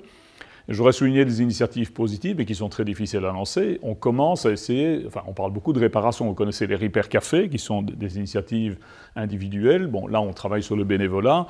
On essaie aussi de faire la réparation, y compris d'objets relativement simples comme le petit électroménager, en faisant appel à l'économie sociale euh, et en particulier la, remise au travail. Donc je souligne ici le travail de, de Vincent Gillard qui a lancé Ciréo à Jean Blou. Pour ceux que ça intéresse, je peux vous en parler un peu plus. Je connais bien la science parce qu'on a été ensemble dans Ingénieurs sans frontières. C'est remarquable d'essayer de redémarrer ça chez nous. Je dis juste que c'est extrêmement difficile parce que vous pouvez vous imaginer que, vu la, valeur d'un fer à repasser ou d'une cafetière, Senseo en l'occurrence, ben, il y a un, vrai problème de coût de main-d'œuvre par rapport à la réparation, mais au moins il y a une volonté d'essayer de, de collecter et de réparer des petits appareils électroménagers et de les remettre ensuite dans le circuit. Donc je crois que ça mérite vraiment d'être soutenu et en tout cas, euh, ça doit l'être sous tous les angles. Après ça, quand on parle de recycler, je veux juste souligner ici avec cette image-ci le fait que parfois on ne parle peut-être pas tout à fait de la bonne notion de recyclage. Il faut évidemment entendre ce que l'on, voir ce qu'on veut entendre par le mot recycler, mais ceci ici, ce sont aussi des pièces de vélo, ou bon, des engrenages peut-être d'origine différente, pas que des vélos, ou des roues de vélo, pour la plupart des gens, c'est du recyclage, c'est de l'art qui reprend des objets qu'on va recycler. C'est vrai qu'on réutilise la matière, mais fondamentalement, je suis un peu plus critique là-dessus parce que les ingénieurs comprendront que l'on fait certains pignons ou certaines roues en alliage spécifique. On est allé élaborer un métal pour des propriétés d'usage bien spécifiques et puis, quand on l'utilise comme abat-jour, le moins qu'on puisse dire, c'est qu'on ne sollicite pas vraiment les, propriétés mécaniques de cet alliage. Donc, c'est peut-être très joli. J'avoue que je crois que je, trouve que c'est très, très joli. Donc, personnellement, je crois que je craquerai pour cet abat-jour-là. Mais fondamentalement, on est en train d'immobiliser des alliages assez complexes, avec des propriétés remarquables, pour faire un abat-jour. Un abat-jour, euh, ça peut être fait en carton. Ça n'a pas besoin d'avoir des résistances à la compression ou à la flexion qui sont remarquables. Donc, il y a un problème quand même là-bas de se dire quand je recycle, il faudrait que j'utilise toutes les qualités de la matière et que je garde la même, la même fonctionnalité. Donc ça mérite, bon, on peut faire ça évidemment, ça, ne fait pas de mal, mais il ne faudrait pas qu'on considère ceci comme du recyclage, ce serait euh, une erreur. Alors, on va reparler de recyclage, mais c'est vrai que s'il n'y a pas, si on ne sait pas réutiliser la matière, ben la toute dernière possibilité, hein, j'avais illustré mais brièvement l'échelle de Lansing, donc c'est d'abord bon, essayer de ne pas consommer, sinon c'est réutiliser, réparer, c'est recycler, et puis in fine c'est incinérer et, et, rejeter le déchet ultime dans la terre. J'avoue que j'ai cherché très très très longtemps pour trouver une photo d'un vélo qui était tellement rouillé et tellement abîmé qu'il allait sans doute retourner à la terre, c'est-à-dire que le vélo n'est typiquement pas l'objet dont on se débarrasse et que l'on laisse pourrir au bord du chemin. Mais regardez par contre, pour la plupart des autres produits que nous avons, c'est bien le comportement que nous avons de dire OK, on va mettre ça en décharge et on oublie et on ne s'en préoccupe pas. Alors, il y a quand même un début de. Alors, on va parler progressivement de, recyclage. Je, reviens à mes, à mes diapositives ici. Donc il y, a un problème de rapport à la matière. Chez nous, on commence quand même à, évidemment à développer le recyclage, on va y venir. Parfois, je veux juste souligner le fait que le recyclage n'est pas toujours aussi facile que l'on ne pense. Alors, je garde ici l'exemple de l'aluminium. Il y a encore beaucoup d'aluminium qui part dans nos poubelles, dans nos déchets ménagers. Pensez à une barquette de lasagne, etc. Vous n'allez pas spécialement la mettre dans les PMC, donc où il y a aussi tout l'aluminium qui part dans des dans des produits qui sont des produits composites, comme, comme nos tétrapacks. Bref, pas mal d'aluminium part avec les déchets ménagers, vont aller à l'incinération. À l'incinération, ce métal va se retrouver dans ce qu'on appelle les mâches fer. Donc finalement, dans des métaux fondus qui sont un amalgame de toute une série de métaux. Alors c'est pas perdu, hein. on a cette masse de métaux. Je veux juste souligner le fait qu'on partait d'une feuille d'aluminium de très haute pureté, et on se retrouve avec euh, des mâches fer, donc des, mélanges de métaux qui n'ont aucune bonne propriété. Donc il est encore long le chemin avant de pouvoir ramener ces mâches fer à l'état de la feuille d'aluminium. Ce que j'essaie de souligner avec cette image-ci, c'est l'idée que ce qu'on appelle encore du recyclage chez nous, ben, n'en est pas toujours, ou pas toujours aussi performant. Euh, on a annoncé, je crois hier, que, Tetra Pak et, euh, et Veolia s'associaient et pour gérer évidemment nos tétrapacks, donc toutes ces, boîtes de lait, tous ces cartons de, boissons, etc. Parce qu'ils avouent quand même que jusqu'à présent, ben, quand ils parlaient de recycler, donc je parle de vos PMC, hein, quand on parlait de recycler ces tétrapacks, ben, on recyclait le carton pour refaire, alors ils vous disent une pâte à papier de haute qualité, bon c'est quand même pour faire du papier de toilette, mais soit, et on ne vous dit pas ce qu'on fait du plastique et de l'aluminium, mais la vérité, c'est que ce n'est pas valorisé ou c'est très difficile à valoriser parce que ces tétrapacks qui sont faits de papier, plastique et aluminium, c'est trois matériaux collés ensemble. Et euh, quand vous brûlez le plastique, ben, l'aluminium, vous le retrouvez sous forme d'une masse d'aluminium qui n'a aucune valeur d'usage, qui est donc extrêmement dégradée. Donc, on appelle encore trop souvent recyclage quelque chose qui n'est que finalement euh, un pas très, très rudimentaire vers le véritable recyclage. Je contrôle un petit peu le, temps, parce que je sais que j'avais trop de diapos, mais ça a l'air d'aller. Voilà. Donc on, en est un peu là pour l'instant, on, fait mieux, hein, je, vous rassure, mais bon, pour introduire le sujet, on en est un peu là, on était dans cette consommation excessive, on est dans cette gestion des déchets, je viens d'évoquer quand même l'incinération qui était un début de réflexion par rapport à ces déchets, mais avec une perte de métaux. Donc si on veut faire mieux, et on doit faire mieux, il faut évidemment qu'on commence à penser autrement, qu'on commence à penser l'ensemble du cycle de la matière, depuis l'extraction, la transformation, la fabrication des produits, la collecte, le recyclage et la réintégration des produits recyclés dans l'ensemble de la chaîne de production. Il faut vraiment qu'on ait cette vision globale. C'est à ça que beaucoup de gens travaillent aujourd'hui, et c'est ce qui se fait derrière le vocable économie circulaire, qui n'est pas non juste le recyclage, il y a beaucoup d'acteurs qui sont, qui sont impliqués. Je peux déjà dire que c'est relativement difficile parce que ça suppose qu'il faut décloisonner les métiers traditionnels si je prends mon exemple, j'étais géologue, vous aviez l'ingénieur des mines qui déjà devait extraire, déjà il ne parlait pas facilement géologue, vous aviez le métallurgiste qui arrivait après, puis vous avez la mécanique, la conception des produits, enfin bref, il y a toute une série de, donc les designers, il y a toute une série de métiers qui sont différents, qui sont cloisonnés. Donc si on veut arriver à développer l'économie circulaire, il faut qu'on se parle. Et je pense qu'une des leçons principales de ce que je vais vous montrer dans la suite, c'est bien ça, c'est de dire que c'est au niveau de la conception des produits qu'il faut qu'on change notre, notre façon de les concevoir si on veut que demain, la recyclabilité de ces produits soit meilleure. Il faut donc penser en termes de cycles. La nature nous montre des cycles partout. Je, l'ai dit euh, d'entrée de jeu, j'ai dit il y, a, il y, a, un équilibre, l'atmosphère, la biosphère, la géosphère, tout ça, ça vit des cycles. Alors c'est des cycles avec des temporalités très différentes. Si on parle de cycle naturel, tout le monde connaît le cycle de l'eau, je disais, celui-là, on l'expérimente tous les jours, hein. il, nous, il, nous, pleut dessus, et puis on voit, on voit s'écouler l'eau vers, euh, vers la Meuse, et on est tous allés à la mer, et on sait que, que l'eau va se réévaporer, etc. Donc ce cycle-là, il est très visible parce qu'il passe par l'atmosphère et par la biosphère, un peu par la géosphère quand même, parce que l'eau s'infiltre. Et ce sont des cycles assez rapides, donc on connaît le cycle de l'eau, enfin on croit le connaître.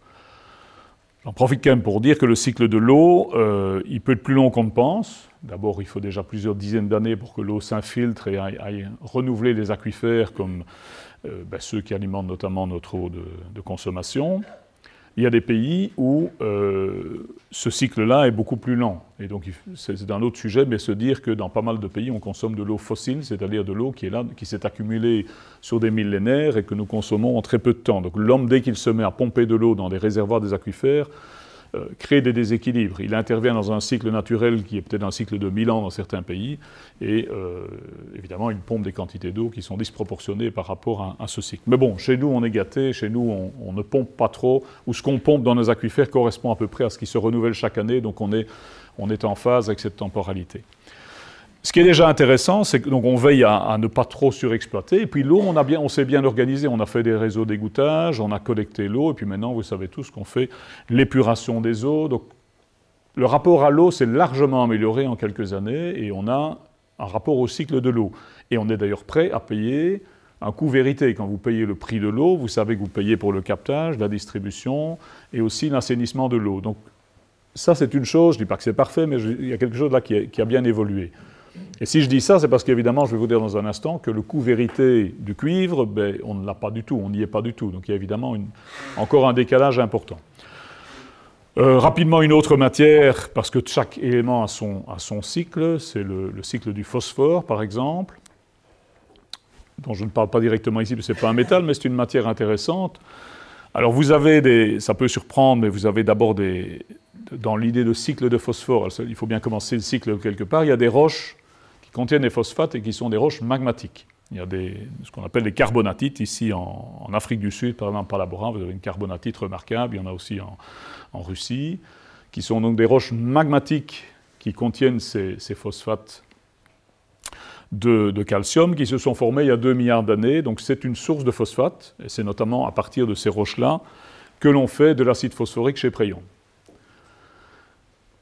Une autre source de phosphate, c'est le phosphate qu'on retrouve en mer, en particulier, vous savez que les phosphates, ben, c'est ce qui fait vos os, c'est ce qui fait donc aussi les, squelettes des poissons, c'est ce qui faisait les dents de requin, c'est pour ça que souvent vous voyez les, dents de requin associées aux au phosphorites. Bon, l'accumulation de tous ces squelettes euh, marins dans les fonds euh, ces squelettes, euh, pardon, poissons dans les fonds marins a donné lieu aussi à ce qu'on appelle des phosphorites qui sont là sédimentaires. Donc d'un côté c'est magmatique, une roche magmatique, de l'autre côté c'est de l'accumulation dans un bassin sédimentaire. Bref, peu importe, ce sont des phosphates de calcium, donc ce sont des roches extrêmement riches en phosphore que l'on exploite pour faire de l'acide phosphorique chez nous. Et la chance c'est qu'en plus quand on fait cet acide phosphorique, le résidu c'est du sulfate de calcium, c'est du plâtre. Donc il y a même une belle synergie, ce qu'on appelle l'écologie industrielle. Donc si vous regardez le procédé Prayon, vous avez Knauf de l'autre côté, vous avez une synergie entre deux entreprises. Euh, les déchets de l'un font la matière première de l'autre. Dans ce cas-là, ça marche. Dans d'autres exemples, ça ne marche pas toujours ou pas aussi bien. Reviens à l'exemple des phosphates. L'utilisation principale des phosphates, c'est les engrais.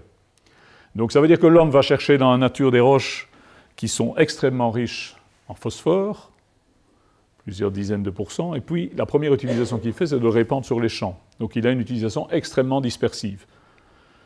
Donc, nous prenons quelque chose de très concentré dans la nature et nous le répandons sur nos champs, ce qui est indispensable, hein, parce que sans ça, il n'y aurait pas l'agronomie qu'on connaît aujourd'hui. Mais ça veut dire aussi qu'en termes de recyclage, vous vous rendez compte qu'on ne sait pas aller le, rechercher. On l'a dispersé, il faut attendre qu'il revienne.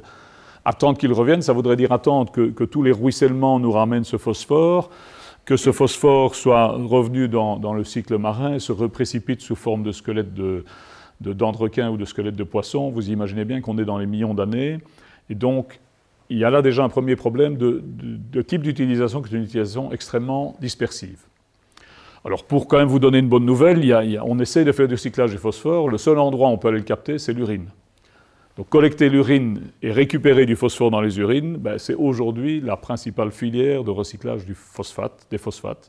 Ne me regardez pas comme ça, non, c'est, c'est le moment où vous venez de manger quelque chose euh, qui contient des, phosphates, ben, c'est à ce moment-là que vous l'évacuez. Donc on, devrait, on pourrait s'organiser pour essayer de mieux gérer l'urine. C'est à ce moment-là qu'on a des concentrations en phosphore qui potentiellement pourraient nous permettre de faire du vrai recyclage du phosphore. Sinon, pour l'instant, et c'est une des préoccupations de tout ce monde des, phosphorites, on prend des concentrations qui existent mais qui sont là depuis des millions, des centaines de millions d'années, voire des milliards d'années pour ce qui est de ces roches magmatiques, et on les disperse dans l'environnement. J'ai dit, il y, a un cycle comme ça qu'on devrait pouvoir développer pour chaque élément. Hein. Euh, mais sincèrement, ça n'a, à ma connaissance, pas toujours été fait. Mais disons que les géologues ont tout ce qu'il faut pour dire tiens, euh, décrivez-moi le cycle de l'indium, le cycle de l'or, le cycle du tungstène, c'est un peu ce que j'enseigne dans mes cours, mais pas toujours sous, l'angle de l'entièreté du cycle. Mais disons que voilà, la connaissance géologique nous permet d'aborder ces questions-là. Donc dites-vous que chaque élément a son cycle. Je prends ici, mais je ne sais pas tout développer parce qu'il est plus compliqué que ça, l'idée du cuivre. il y a aussi un cycle du cuivre en nature. Ce que je veux vous dire, c'est que le cycle du cuivre, il, prend typiquement des centaines de millions d'années. Donc ça veut dire que si on comptait sur la nature pour nous recycler le cuivre, on devrait attendre des centaines de millions d'années. Or, vous achetez une voiture ou bien vous avez un appareil électronique, vous le gardez quelques années et puis vous voulez vous en débarrasser. Donc si vous devez attendre que la nature vous le recycle, c'est évidemment pas possible. Donc il faut bien, c'est juste pour qu'on se situe un petit peu par rapport à ça. Juste pour ceux que ça intéresse, oui, il y a un cycle du cuivre. Il y a par exemple euh, typiquement 15 ppm de cuivre dans la croûte euh, océanique ici, donc dans, des basaltes. Ben, cette croûte océanique elle va être fondue à l'occasion d'une subduction, c'est la tectonique des plaques. Donc ce morceau d'océan va plonger en dessous du continent, il va fondre et en partie revenir dans les roches volcaniques. Donc les, volcans contiennent des anomalies en cuivre. Et ce que vous avez vu tantôt, la grande mine euh, à ciel ouvert au, Chili, ben, c'est en fait le cœur d'un volcan qui contient 0,3% de cuivre. Donc la nature, quelque part, nous fait des gisements de cuivre. Elle part d'une roche qui a un peu plus de cuivre que la normale, mais pas énormément, et elle va nous en faire euh, une roche qui est euh, typiquement alors ça dépend des cas, bon, quelques centaines de fois plus riche que la roche de départ, donc il y a un, effet de concentration et ça nous permet de disposer de gisements de cuivre. On ne peut donc pas du tout attendre euh, le cycle naturel, donc ce qui est intéressant maintenant, c'est de voir comment l'homme développe son propre cycle. Alors pour parler d'économie circulaire, j'aime bien de prendre ce, schéma-ci, qui est déjà pas un cercle, c'est très très important de le dire, c'est donc plus la forme ben, du, sifflet. Hein. Vous avez nécessairement cette voie-ci qui est une alimentation de la boucle, il faut alimenter la boucle. Et toutes les boucles produisent nécessairement à un moment donné des déchets résiduels. Donc l'idée d'une économie circulaire qui serait totalement fermée sur elle-même est une idée idéalisée, qui peut être intéressante, on peut se la mettre comme objectif, mais on n'y arrivera pas avant quelques générations. Et dans l'immédiat, il faut bien se rendre compte que cette boucle, on doit encore l'alimenter et que toute boucle génère aussi des, déchets. J'aurai l'occasion de le dire dans quelques instants, mais quand je dis qu'il faut l'alimenter, c'est très facile euh, à dire. Si je prends l'exemple des métaux technologiques, le lithium, le cobalt, l'indium ou le germanium, on ne les utilisait pas il y a 40 ans, donc vous pouvez imaginer qu'il n'y en a pas assez dans la boucle, dans le circuit de consommation pour les besoins d'aujourd'hui. Si je prends le germanium, il n'y a pas assez de germanium pour faire toutes les fibres optiques dont on a besoin demain. Donc il faut continuer à extraire cette matière. Les batteries lithium-ion, il faut des quantités de lithium incommensurables par rapport à ce qu'on utilisait jusqu'à présent, qui était très insignifiant. Donc il faut nécessairement alimenter la boucle. Donc ça reste un des premiers défis, c'est d'alimenter la boucle, de nourrir cette boucle, de continuer l'industrie extractive. Le deuxième défi, c'est ce que j'appelle optimiser la boucle. Il y a beaucoup de choses derrière ça. C'est évidemment tous nos procédés qui doivent être les plus efficaces possibles en termes d'utilisation des ressources. Mais c'est aussi en particulier, vous le verrez, la conception de nos produits qui doit être totalement repensée pour essayer de permettre de fermer cette boucle, puisque dans l'idée d'économie circulaire, on espère quand même arriver à garder la matière dans notre circuit de consommation, ne pas la renvoyer dans la nature, ne pas attendre ces millions d'années de la nature, mais organiser un cycle anthropique plus rapide équilibré. Donc deuxième grand défi, optimiser la boucle. Troisième, ralentir la boucle. Tout va beaucoup trop vite aujourd'hui, donc ralentir la boucle, ça veut dire pour chacun d'entre vous, garder votre voiture le plus longtemps possible, garder votre GSM le plus longtemps possible. Bref, euh, construisez pour les générations futures et pas juste pour vous. Enfin, c'est un changement de rapport aussi à, nos produits et bien sûr aussi l'encouragement à faire des produits qui durent et des produits qui sont garantis. Et puis, effectivement, il y a le close the loop, il y a le, quatrième défi qui est de recycler. Ça, c'est un job pour ingénieur. Je vous dirais que c'est ce qu'on fait le mieux parce que jusqu'à présent, on faisait déjà du traitement des minerais. On avait les métaux, on a cette roche qui contient 0,3% de cuivre. Le métier qu'on a toujours fait, c'est d'aller libérer ce cuivre et d'en faire du cuivre pur et euh, de le raffiner jusqu'à 99,9999 comme l'exigent les électriciens. Donc ça, il n'y a rien de nouveau. Aujourd'hui, au lieu d'avoir une roche qui contient 0,3% de cuivre, on nous envoie un tas de vieux ordinateurs ou de vieilles bagnoles et on va chercher le cuivre dans ces tas de vieux ordinateurs de vieilles bagnoles, mais au niveau des procédés, on est à peu près euh, dans le même genre de procédés. Est-ce que nos procédés fonctionnent bien ou pas bien? Ça, évidemment, ça dépend en particulier de la conception des produits et je vais y revenir. J'ai dit qu'il fallait alimenter la boucle parce qu'il y a des métaux qu'on n'utilisait pas dans le passé, mais j'aurais déjà dû le dire, même avec le cuivre, je dois alimenter la boucle. C'est très facile à comprendre. Voilà la production mondiale de cuivre qui n'arrête pas de croître. Le cuivre qui est disponible aujourd'hui pour le recyclage, ben, c'est du cuivre qui a au moins. Bon, alors je vous ai dit qu'une voiture, un GSM, c'est 10 ans, mais on est d'accord qu'une maison, c'est 50 ans. Et donc, les, les, canalisations en cuivre, typiquement, on va les récupérer, on peut les recycler, ben, elles, ont, elles ont plus de 50 ans. Donc le cuivre, en moyenne, le cuivre qui est disponible, c'est un cuivre qui a 30 ou 40 ans. Et si je recule de 30 ou 40 ans dans la production mondiale, ben, vous voyez que ça ne représente même pas la moitié des besoins d'aujourd'hui. Donc cette croissance continue des, besoins et de la consommation mondiale fait que nécessairement, même pour les métaux de base, fer, aluminium, cuivre, plomb, zinc, etc., on doit continuer à extraire et à produire. Bon, j'arrête avec l'alimentation, j'ai assez parlé de mines, maintenant j'en viens à cette, idée d'optimiser la conception de nos produits. Je peux prendre plusieurs petites histoires, mais celle-ci est vraiment celle qui marche le mieux, c'est l'évolution de l'éclairage sur le XXe siècle. certains l'ont déjà vu, donc vous avez ici, de gauche à droite, l'ampoule inventée aux alentours de 1900, un peu avant, hein, par... Euh, c'est pas par Edison. Hein. Edison, c'est encore le gars qui est le bon ingénieur et le bon businessman. C'est les autres qui avaient inventé ça avant, mais je vous laisse lire Wikipédia. On va dire que c'est l'ampoule d'Edison. Technologie qui aura duré 100 ans, puisqu'elle a été bannie en 2013 ou plus récemment. Aujourd'hui, vous ne pouvez plus en acheter, mais donc c'est une technologie qui a quand même fait ses preuves, qui nous a éclairé pendant un siècle, ce qui est remarquable à la vitesse des innovations d'aujourd'hui. On l'a un peu amélioré en faisant les lampes halogènes, mais c'est toujours un filament de tungstène, simplement pour éviter qu'il ne se détériore trop rapidement, qu'il ne s'évapore trop rapidement. On mettait une, une, dire une ambiance, on mettait un, donc on le mettait dans, dans, des gaz halogènes, donc typiquement euh, iodure, bromure, etc. Et puis vous avez les, les fluocompacts qui sont apparus il n'y a pas si longtemps, qui sont comme des, tubes euh, néons mais enroulés sur eux-mêmes. Là vous avez une technologie différente puisqu'il y a des terres rares qui sont luminescentes sur le, sur le tube, il y a une vapeur de mercure aussi, et puis il commence à y avoir toute une petite électronique de stabilisation parce qu'on est dans des, tensions euh, différentes, et vous, l'avez connu quelques années, puis aujourd'hui on vient de passer à la diode, qui est une merveille technologique, qui est donc faite de, généralement de nitrure d'indium-gallium en, très fine couche. Bref, on a un effet là euh, magnifique. Alors le progrès, il est formidable, puisqu'on a, on a réussi, en termes de fonctionnalité, à faire un progrès euh, de, de, 1 à 10. Vous voyez que si je raisonne en termes de nombre de lumens, de quantité de lumière reçue pour une certaine énergie dépensée, ben, je suis ici à 12, alors que là je suis à 120. Donc on reçoit 10 fois plus de lumière pour la même énergie. plus exactement, on peut dire qu'on dépense dix fois moins d'énergie pour la même quantité de lumière. J'aimerais bien dire qu'on dépense dix fois moins d'énergie pour la même quantité de lumière. La vérité, c'est que c'est pas ça, parce que depuis qu'on a des diodes, tout le monde en met partout. On commence à éclairer sa façade, et c'est toujours si on n'éclaire pas ses souliers. Donc, dès qu'on a euh, quelque chose en abondance, et c'est ce qu'on appelle l'effet rebond, on, en abuse. Alors, c'est ce qui va arriver avec les véhicules électriques. Hein. Demain matin, si, si, on est tous en véhicule électrique, on va avoir moins Bon, on fera toujours le brancher dans la prise, mais on aura peut-être moins le rapport hein, le rapport qu'on a aujourd'hui quand on passe à la pompe et qu'on fait le plein, on le sent plus qu'en branchant sa voiture dans la prise. Donc moi, je m'attends à ce qu'on utilise ce véhicule électrique pour un oui, pour un non, et qu'on se mette un peu à abuser. Mais c'est un autre débat.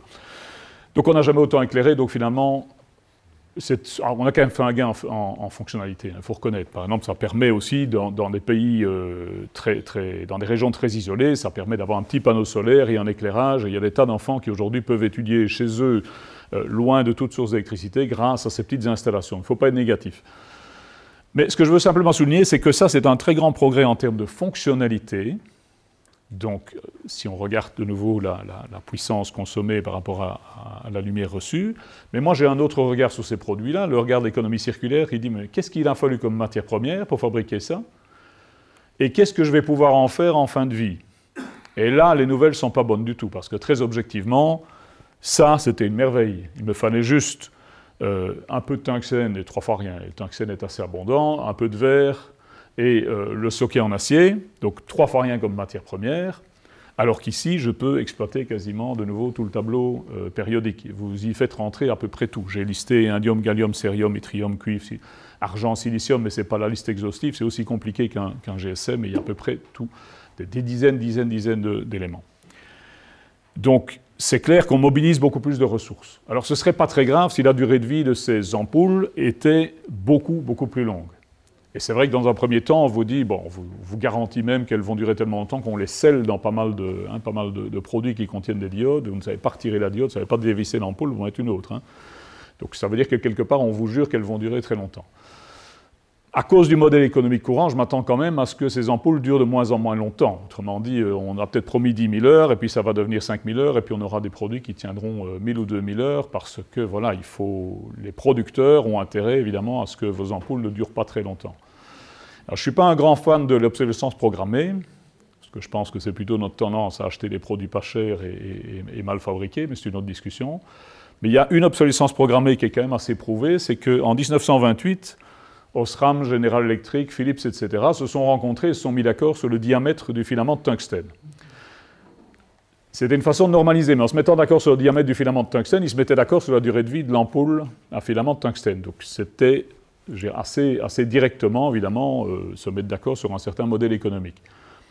Je pense que s'ils avaient voulu, s'ils avaient fait des filaments de tungstène plus gros, il y a sans doute une limite à ça, mais ils auraient pu faire des ampoules qui duraient beaucoup plus longtemps.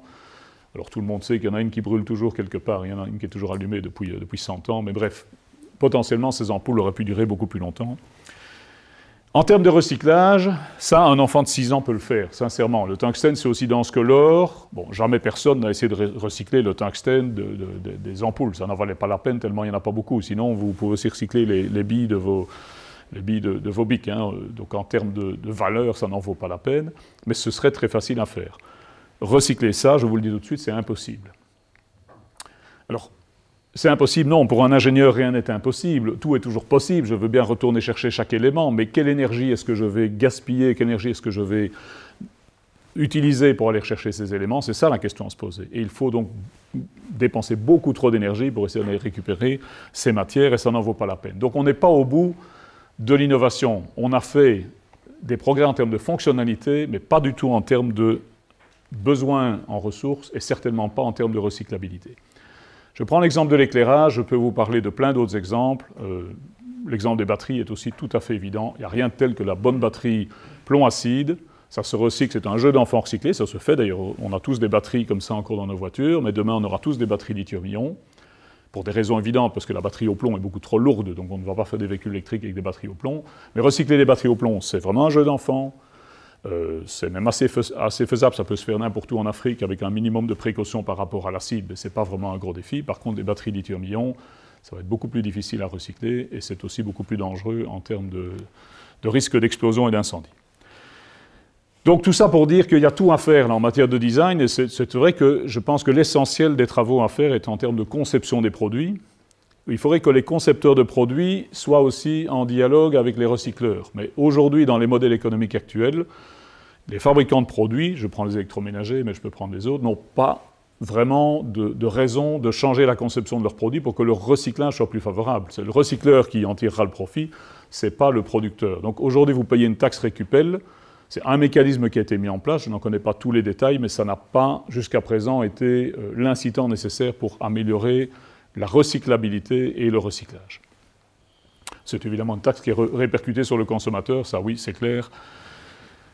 Donc la, conception de nos produits doit être pensée. J'en profite aussi, alors ici l'exemple de la Mini, mais il y en a plein. Bon, c'est un peu la même chose que les ampoules qu'on commence à mettre partout depuis qu'elles ne consomment plus trop. C'est que dès que nous avons fait des progrès en termes de fonctionnalité, donc on a réussi à faire des moteurs qui consommaient moins, du coup, la voiture a grossi. Donc la Mini, elle a pris le double du poids, hein. elle est passée de 600 à 1200 kg. Évidemment, je sais que c'était dangereux de conduire cet engin-là et on est peut-être plus en sécurité dans celui-là. Donc on a évidemment eu à la fois euh, une motivation de fonctionnalité, on voulait rouler plus vite sûrement. Euh, la Mini n'est pas seulement pour circuler dans les villes, mais aujourd'hui on l'utilise peut-être même pour partir à, 100 km, à 1000 km d'ici. Il y a la sécurité, c'est une bonne chose, mais il y a aussi bon, la climatisation et tout ce qu'on a pu mettre autour. On a fait des voitures qui ont enflé, qui sont beaucoup plus lourdes que celles qu'on avait il y a 30 euh, ou 40 ans. Même chose, je prends ben, c'est parce qu'on prend souvent ça comme l'archétype du, design simple. Je sais, il y a les amateurs de café, enfin, sauf les Italiens, qui sont évidemment totalement accrochés à leur petite cafetière italienne, mais sinon, bon, chaque jour, je rencontre quelqu'un qui trouve que le café n'est jamais assez bon et qu'il lui faudrait la nouvelle machine qui. Mais regardez, juste pour se faire un café, regardez la différence entre ces deux machines, regardez en termes de conception, mais surtout en termes de matière première, en termes de recyclage. Ça, je veux bien recycler, pas de problème, c'est presque fait d'une seule pièce euh, d'aluminium. Ceci, ben, c'est aussi compliqué que, mon ampoule. Il y a pire, hein, comme ça reste de petits électroménagers, ce n'est pas de la microélectronique, hein, mais bon. Donc on, alors, je prends d'autres exemples, qui, et j'en trouve tous les jours, mais, celui-ci me tient à cœur aussi. Bon, il se fait que, en plus, mon beau-père était dans les, dans les tubes en cuivre, et on a dù fermer l'usine cuivre et zinc, à Liège encore une fois, mais bref. Pourquoi? Parce que ça devenait trop cher de faire des tubes en cuivre. On a encore tous, on a pas mal de maisons, on a encore la distribution sanitaire avec, ces tubes en cuivre. Bon, évidemment, c'est du cuivre. Le cuivre, c'est pas si cher que ça. Hein. Je me demande comment, euh, pourquoi on va voler les caténaires, là. C'est vrai que c'est 5 euros le kilo. Hein. Donc parfois, je me demande vraiment pourquoi il y en a qui risquent leur vie pour 5 euros le kilo. C'est moins cher qu'une douzaine d'eux. Hein. Donc, euh, bref. On avait ces tubes en cuivre et aujourd'hui, bon, voilà, le marché a disparu parce que effectivement, euh, ça devenait trop cher. Il y avait déjà la concurrence des tubes en PVC, des tubes en acier, mais aujourd'hui, si vous allez dans un bricot, vous allez pouvoir acheter des tubes en Alpex. Alors personnellement, j'ai fait un bricolage l'autre jour, c'est une merveille. J'avoue que les, tubes en cuivre, moi, je n'ai pas la maîtrise pour être capable de les, plier ou de les souder. C'est évidemment pas si facile. L'Alpex, c'est un jeu d'enfant. Ça se plie à la main comme ça et ça se connecte très facilement. Donc évidemment, fonctionnalité, c'est une merveille. Recyclabilité, c'est une catastrophe. Ça, c'est comme le Tetra Pak. Vous avez une couche d'aluminium, des couches de polymère, etc. Euh, ce sera perdu. Il ne faut pas croire qu'on va être capable de retrouver d'un côté le polymère, on va le brûler, donc évidemment on aura un peu d'énergie, mais ce n'est pas ça le recyclage des plastiques. Le recyclage des plastiques, ça devrait être de garder la fonctionnalité de ce plastique. Le recyclage de l'aluminium, même chose. Or là, il va être perdu, comme dans les mâches fer tantôt, il va, il va assez vite s'oxyder et se perdre. Donc, Point de vue matière première et recyclabilité, il n'y a absolument pas photo. On aurait mieux fait de rester à ce produit-là. Pire encore, ce qu'on est en train de nous faire en termes de câbles électriques. Alors je ne sais pas quelle proportion du marché ça commence à être, ça reste peut-être relativement modeste, mais on avait ces fils électriques, c'est du cuivre pur, 99,99. Avec leur gaine plastique, ok d'accord, il faut retirer les gaines plastiques, mais ça c'est pas trop difficile. Si on peut refondre ce cuivre, on refait des fils, et on est reparti. Au lieu de ça, on commence à faire des câbles qui sont. Euh, le cœur est en aluminium et il y a un dépôt de cuivre autour. Or, cuivre et aluminium, ce sont, les deux, ce sont deux ennemis dans la métallurgie. Je veux dire. Donc, si, si, vous donnez ça à un métallurgiste, vous lui donnez une soupe dans laquelle il y a de l'aluminium et du cuivre, vous allez, bon, il, il, va, il va se battre avec ça pour essayer de retrouver de l'aluminium et du cuivre. C'est vraiment la chose à ne pas faire. Donc, ces genres de produits, on l'a fait pourquoi? Bon, On l'a fait parce que l'aluminium est moins cher que le cuivre, on l'a fait parce que l'aluminium est plus léger que le cuivre, donc c'est un peu plus léger. On va chercher finalement euh, des petits progrès et on crée des gros problèmes parce qu'on mélange deux métaux qui ne sont pas compatibles. À propos de soupe, je surveille l'heure parce que, à propos de, soupe, euh, ben, voilà, la microélectronique évidemment est l'exemple type. Ce que je veux souligner ici, c'est qu'on ne sait plus nous-mêmes ce qu'il y a dedans. Alors peut-être que des collègues vraiment spécialisés en électronique savent encore à peu près quel genre de composants, mais généralement, on ne, connaît pas, personne ne peut me dire la composition. Au point que nous, là c'est des travaux qu'on vient de faire récemment avec un, microscope assez remarquable qu'on a, on a, on scié un GSM en tranches, et on est allé avec, là vous ne voyez que des photos, donc ce, sont des tranches dans un GSM, l'écran est ici en dessous, bon, il y, a différentes tranches, voici un élargissement de cette zone-là, c'est pas surprenant, c'est de la microélectronique, donc on trouve évidemment toute une série d'assemblages. En termes de chimie, on a un microscope qui nous permet d'aller voir de quoi c'est fait, donc on refait une cartographie, on dit ah tiens, là-bas il y a du molybdène, ah tiens, ici c'est de l'or, tiens, ça c'est du tantal, là il y a du tungstène, il y a de l'étain, du nickel, du cuivre, et vous imaginez bien que c'est une, soupe extrêmement complexe, parce qu'aucun métal n'est utilisé euh, comme métal pur, à part, l'or, c'est toujours des alliages de plusieurs métaux. Et euh, vous aurez vite compris quand même en matière de recyclage qu'il n'y a pas quelqu'un qui va aller prendre une pince à épiler et, et reséparer tout ça. Donc tout ça, ce GSM, chez Umicore, ça passe dans un four et tout est refondu ensemble et on obtient une grande soupe de métaux. Et hors de cette grande soupe de métaux, il faudrait aller ressortir tous ces, éléments-là, ce qui est particulièrement difficile. Ils le font chez Umicore en récupérant un certain nombre d'éléments, mais pas tout. Et donc, typiquement, les éléments technologiques dont je parlais, indium, gallium, germanium, lithium et d'autres, ils sont perdus.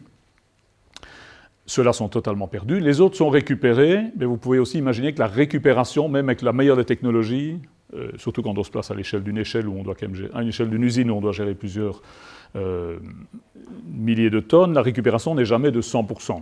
Hein. dans tous les procédés, vous n'arriverez pas à 100% de récupération. Dans le meilleur des cas, on va récupérer 80, 90, 95% de ces métaux.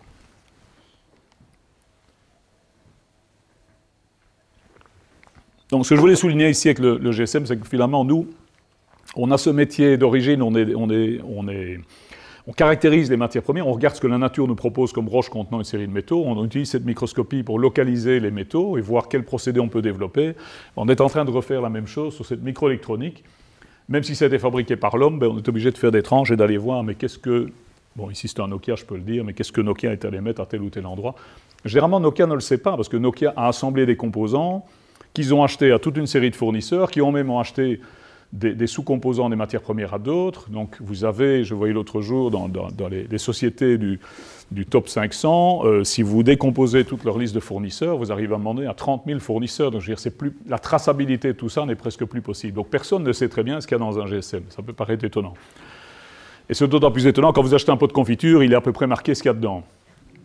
Quand vous achetez un téléphone ou quand vous avez un ordinateur, il n'est pas marqué vraiment ce qu'il y a dedans. On a un peu une petite idée, mais quand même. Voilà, tout ça pour dire qu'on est donc à la, recherche, de ces métaux. Alors, qu'est-ce que. Bon, je vais passer un peu ça. Je vais peut-être, pour rester sur le sujet du GSM, arrêter peut-être de fabuler aussi sur. Euh, alors, il n'y a pas d'usine qui recycle des GSM. Hein. Euh, c'est parce que je prends beaucoup l'objet comme, illustration de notre société actuelle, mais vous avez vu tantôt qu'on collectait 10 kg de déchets électriques et électroniques.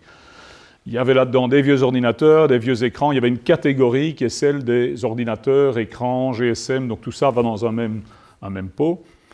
Euh, et alors souvent, quand des journalistes s'intéressent un peu à ce recyclage de déchets électriques et électroniques, qui est le plus fascinant, c'est plus fascinant que de recycler des machines à lessiver ou, d'autres choses, euh, tout de suite ils, tirent, euh, ils titrent pardon, les GSM une mine d'or, donc tout de suite on, insiste très fort sur ce côté mine d'or, ce côté, cette valeur apparente du recyclage. C'est tout à fait faux. La valeur résiduelle d'un GSM, c'est 1 euro. Mais un euro, c'est ce qu'on me payera si je parviens à refaire du cuivre pur, de l'aluminium pur, du fer pur, enfin, à refaire tous les, chacun des métaux, à les reséparer et à les proposer à quelqu'un sous forme pure. Donc c'est le 1 euro, c'est tout ce que l'on me paye, entre guillemets, pour l'ensemble du procédé. Donc vous imaginez que c'est fort peu. Vient quand même s'ajouter à ça le fait que si vous voulez le mettre en décharge, vous devrez payer pour une mise en décharge, donc il y a quand même une valeur négative qui vient renforcer euh, la rentabilité du recyclage. Mais ce que je veux souligner, c'est qu'en fait, il y a relativement peu d'incitants actuels au recyclage, en tout cas en termes de valeur des métaux contenus. Les seuls métaux qui, dans un GSM, valent la peine, et quand je dis valent la peine, j'ai passé cette diapositive-là, mais souvent je montre un GSM et un morceau de latérite, donc un morceau de sol de l'Afrique. La, composition est la même, sauf pour quelques éléments. Et ces quelques éléments, c'est les quatre que vous avez là. Donc c'est le lithium le cobalt, le cuivre et l'or. Ils ne vous le diront pas chez Umicore, mais c'est ces quatre-là qui payent le recyclage des déchets électriques et électroniques aujourd'hui. L'or, le cuivre, le cobalt et le lithium. Alors rapidement, l'or, il y en a de moins en moins. Au début, quand Umicore a commencé à travailler sur ces déchets, ils avaient 300 grammes par tonne. Aujourd'hui, il n'y a plus que 100 grammes par tonne. Et le pire, c'est que l'or, c'est un métal inutile. Donc en fait, on pourrait très bien faire tous ces GSM électroniques sans or du tout. Or, c'est l'or qui paye le procédé. Donc, si on retire l'or de l'électronique, et je dis qu'il n'est pas indispensable, ben, on va encore plus pénaliser l'économie du, recyclage. Le cuivre, bon, il est là, et lui, c'est une valeur sûre, on en aura toujours besoin. Donc, ça, lui, il ne bougera pas trop, mais j'ai dit, c'est 5 euros le kilo. Les deux autres, le lithium et le cobalt, c'est très intéressant, mais ce sont deux éléments qui sont dans la batterie. Donc, celui qui capte le flux de batterie, il est déjà mieux positionné parce qu'il peut euh, valoriser le lithium, le cobalt et demain peut-être le nickel. Or, je ne vais pas regarder, enfin je ne vais pas vous demander de lever la main, mais la plupart d'entre vous maintenant commencent à avoir des GSM, des tablettes ou des ordinateurs dont la batterie n'est plus amovible. On ne sait plus facilement la changer. Ce que je trouve être un, scandale euh, écologique total parce que c'est essentiel de pouvoir sortir la batterie pour le réparer. Hein, c'est souvent ça qui va commencer à rendre l'âme. Et moi, je vous dis que pour le recyclage, c'est essentiel aussi de pouvoir sortir la batterie très rapidement et envoyer la batterie dans un flux de traitement différent. Il y a des usines qui sont dédiées au traitement des batteries et qui seraient beaucoup plus performantes si elles peuvent traiter lithium, cobalt sur le flux de batterie et ne sont pas obligées de traiter l'ensemble du, GSM. Alors, je parle beaucoup ici en teneur. Je vous dis ça, c'est les quatre éléments intéressants en termes de teneur. Ce qu'on oublie toujours, c'est les tonnages. Pour un, pour un géologue, une ressource ou une réserve, ce sont des tonnages et des teneurs. Il me faut une certaine quantité à une certaine teneur. Si vous me dites j'ai quelque chose qui contient 100 grammes par tonne d'or, ok, 100 grammes par tonne d'or, ça me dit quelque chose, puisque la nature me propose 1 gramme par tonne. Une mine d'or dans la nature, c'est 1 gramme dans une tonne. Donc si vous me dites j'ai des, déchets électriques et électroniques à 100 grammes d'or à la tonne, vous m'intéressez. Je vous dis combien. Et là, tout de suite, ce que je fais comme calcul ici, c'est de vous dire qu'une bête mine d'or comme celle-ci, Kishladak en, en Turquie, ben, ils exploitent 15 millions de tonnes par an, donc ils vont produire 15 tonnes d'or, et ça correspond à 1 milliard de GSM. Donc si vous voulez la même production d'or qu'une bête mine d'or, il faut collecter 1 milliard de GSM. On ne collecte pas du tout un milliard de GSM. Aujourd'hui, on collecte à peu près 30% des GSM qui sont disponibles. Ici en Belgique, parce qu'on on habite les uns à côté des autres et que la collecte peut s'organiser, que vous avez différentes formules, que ce soit Récupel ou celui à qui vous allez acheter votre prochain GSM, qui va le collecter. Donc on n'en collecte que 30% sur l'ensemble des, téléphones qu'on devrait collecter. Mais un milliard, ça voudrait dire s'organiser à l'échelle de la planète et ramener le milliard de téléphones, sans doute hors d'usage aujourd'hui, et les ramener en un point.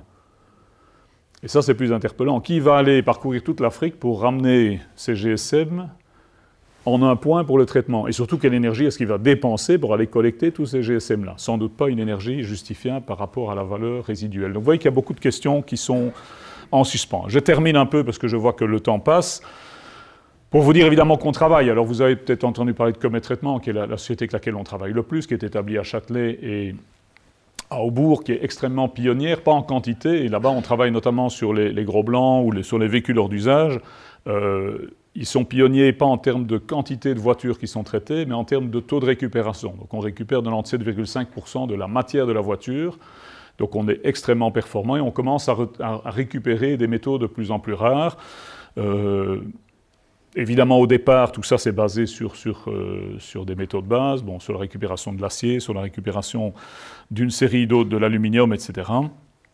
Mais on commence à récupérer aussi des terres rares avec eux, donc on va assez loin, on va aller rechercher des, des aimants dans notamment des véhicules électriques comme ici les, les, Toyota, et refaire des terres rares que l'on peut ensuite recommercialiser. Donc on a développé une série de procédés euh, pour vraiment aller chercher le dernier carat dans la matière. Ici, ce que vous voyez, euh, je n'ai pas la vidéo ici, c'est dommage, parce qu'à un moment donné, ils ont fait, c'était très confidentiel, mais ils travaillaient avec Toyota. Toyota leur a donné 156 Prius, qui n'étaient pas totalement foutus, hein, qui étaient des voitures de démonstration, et ils ont passé les 156 Prius à la molinette, parce que la première chose qu'on fait, c'est de déchiqueter. Donc vous le voyez assez mal ici, mais on charge 5 voitures à la minute dans une grande déchiqueteuse qui va déchiqueter ça en petits bouts métalliques. Et puis le traitement commence, on va séparer les bouts métalliques qui sont magnétiques, ceux qui ne le sont pas, enfin je passe les détails sur les traitements, mais pour que vous rendiez compte que le recyclage, ben, c'est une opération qui consiste à relibérer tous les métaux dans la mesure du possible. Et puis on a fait un bilan bien précis sur ce modèle-là. Alors, ça a été fait ici sur cette voiture-là, ça devrait être fait à peu près sur tous les produits idéalement. Quand on met sur le marché aujourd'hui un produit, on devrait pouvoir dire, voilà, il a une recyclabilité A+, ou A++, ou C-, ça, c'est tout un travail qui reste à faire. Aujourd'hui, vous avez des indicateurs de consommation d'énergie sur un frigo ou euh, une cuisinière. Demain, on peut espérer être capable de mettre des indicateurs de recyclabilité sur des produits. C'est en, tout cas à ça qu'on travaille, et on travaille en particulier à ça en région Wallonne, dans un projet qui s'appelle Reverse Metallurgy, euh, qui, a démarré en fin 2014. Donc, on, arrive à la, à la fin de la troisième année. On travaille avec Comet Traitement, avec Hydrométal avec euh, le Centre de recherche métallurgique et l'université, une série d'autres entreprises, à un ensemble d'opérations dans le recyclage. Je ne vais pas détailler tout ça. Je viens de dire qu'il y avait évidemment du déchiquetage et de la séparation. Après ça, il y a ce qu'on appelle le tri intelligent. Donc ici, on travaille notamment sur des robots qui seraient capables de trier les matières. Euh, avant de passer ensuite à de la métallurgie proprement dite, où on va mettre en solution ou euh, fondre les métaux. Ce genre de technologie-là, vous ne voyez pas tout le, robot qui travaille, vous pouvez deviner, et c'est évidemment encore dans la phase de faisabilité. Euh, c'est une des grandes technologies qu'il faut développer, c'est-à-dire remplacer l'homme, hein, qui avait une certaine capacité de trier les choses sur une base visuelle, mais il y a évidemment, c'est pas réaliste de vouloir engager euh, du personnel pour faire ça. Donc on va vers des robots qui ont l'avantage d'avoir une vision plus élaborée que celle de, de l'être humain, puisque ces, ces robots disposent d'une série de capteurs. Alors, pour ceux qui connaissent un petit peu, on regarde les rayons X transmis, donc on voit un peu à travers la matière, on regarde le LIPS, donc on regarde la Laser Induced Breakdown Spectroscopy, donc on a une idée de la chimie, de ce qui passe aussi. On regarde la, spectrométrie infrarouge, bref, une série de choses, et on doit en plus dire au robot quelle est la forme de la pièce et comment il va pouvoir l'attraper. Ça, c'est le plus difficile, c'est que le robot arrive à pincer la pièce, pièce qui défile à, quelques mètres par seconde. Hein. Là, vous avez la version arrêtée. Mais ce genre de technologies-là sont indispensables parce qu'il faut absolument qu'on arrive à trier les choses de manière de plus en plus intelligente. Je prends qu'un seul exemple. Il existe des milliers d'alliages d'aluminium. Aujourd'hui, en sortie ici de la chaîne de traitement des véhicules hors d'usage chez Comet, euh, tous ces alliages d'aluminium passent ensemble, et s'ils vont tous dans le même four, vous avez une grande soupe qui n'a pas beaucoup de valeur, parce que vous avez de l'aluminium, du silicium, du magnésium, une série de métaux, et la composition moyenne n'a pas de valeur commerciale. Si vous êtes capable de trier différents types d'alliage d'aluminium, mais à l'œil on ne voit pas la différence, hein, mais si le robot est capable de trier en fonction de la teneur en silicium, en magnésium, il va envoyer ces pièces dans des, des lots différents, et on va refondre des alliages qui sont plus proches des nuances dont on a besoin pour des applications donc on va essayer de, ne pas obliger la chaîne de recyclage à remonter jusqu'à de l'aluminium pur. On va essayer évidemment de, faire des boucles plus courtes et si possible de recycler des alliages d'aluminium. Ça c'est un des grands enjeux.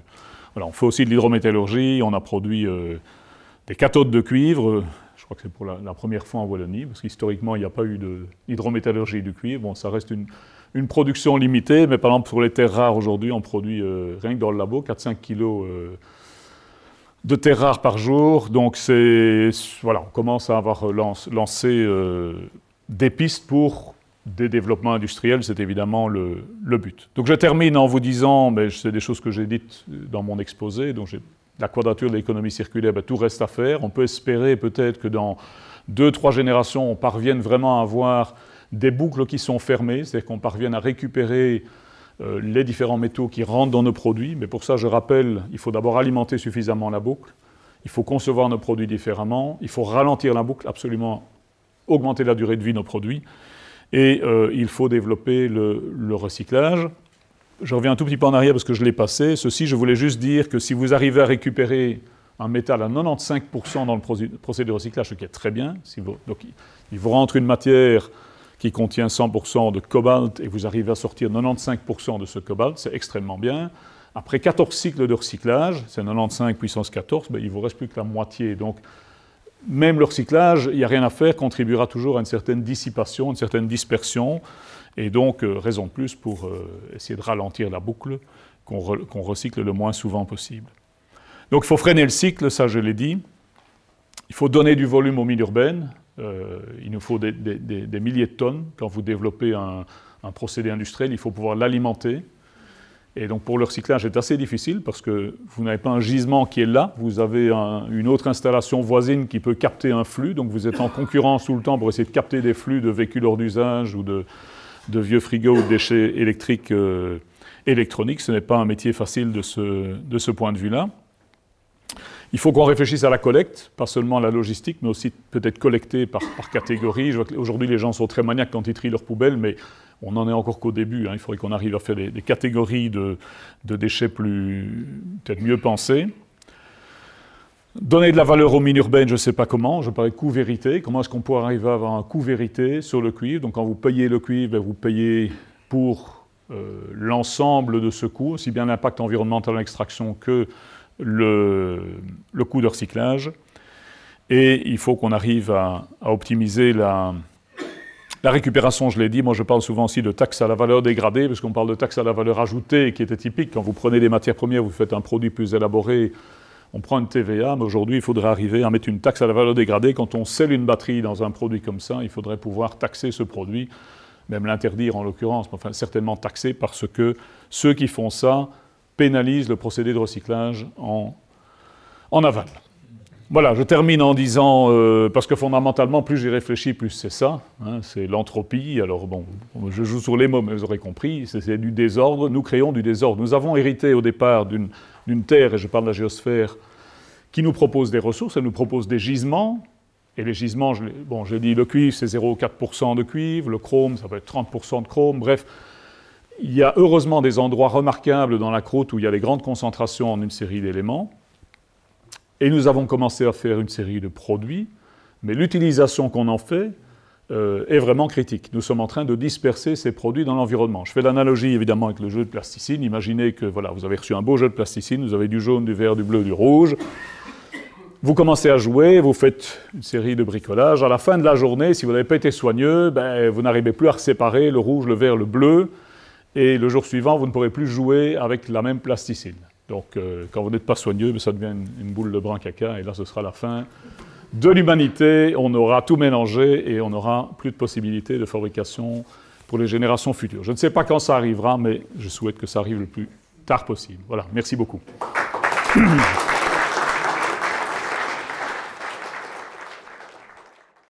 Les sciences. Les sciences. La connaissance. La connaissance. L'histoire. La nature. La nature. La La médecine. médecine. La médecine. L'éthique. L'éthique. La La psychologie. psychologie. Les arts. Collège Belgique. Collège Belgique. Collège Belgique. Lieu de savoir.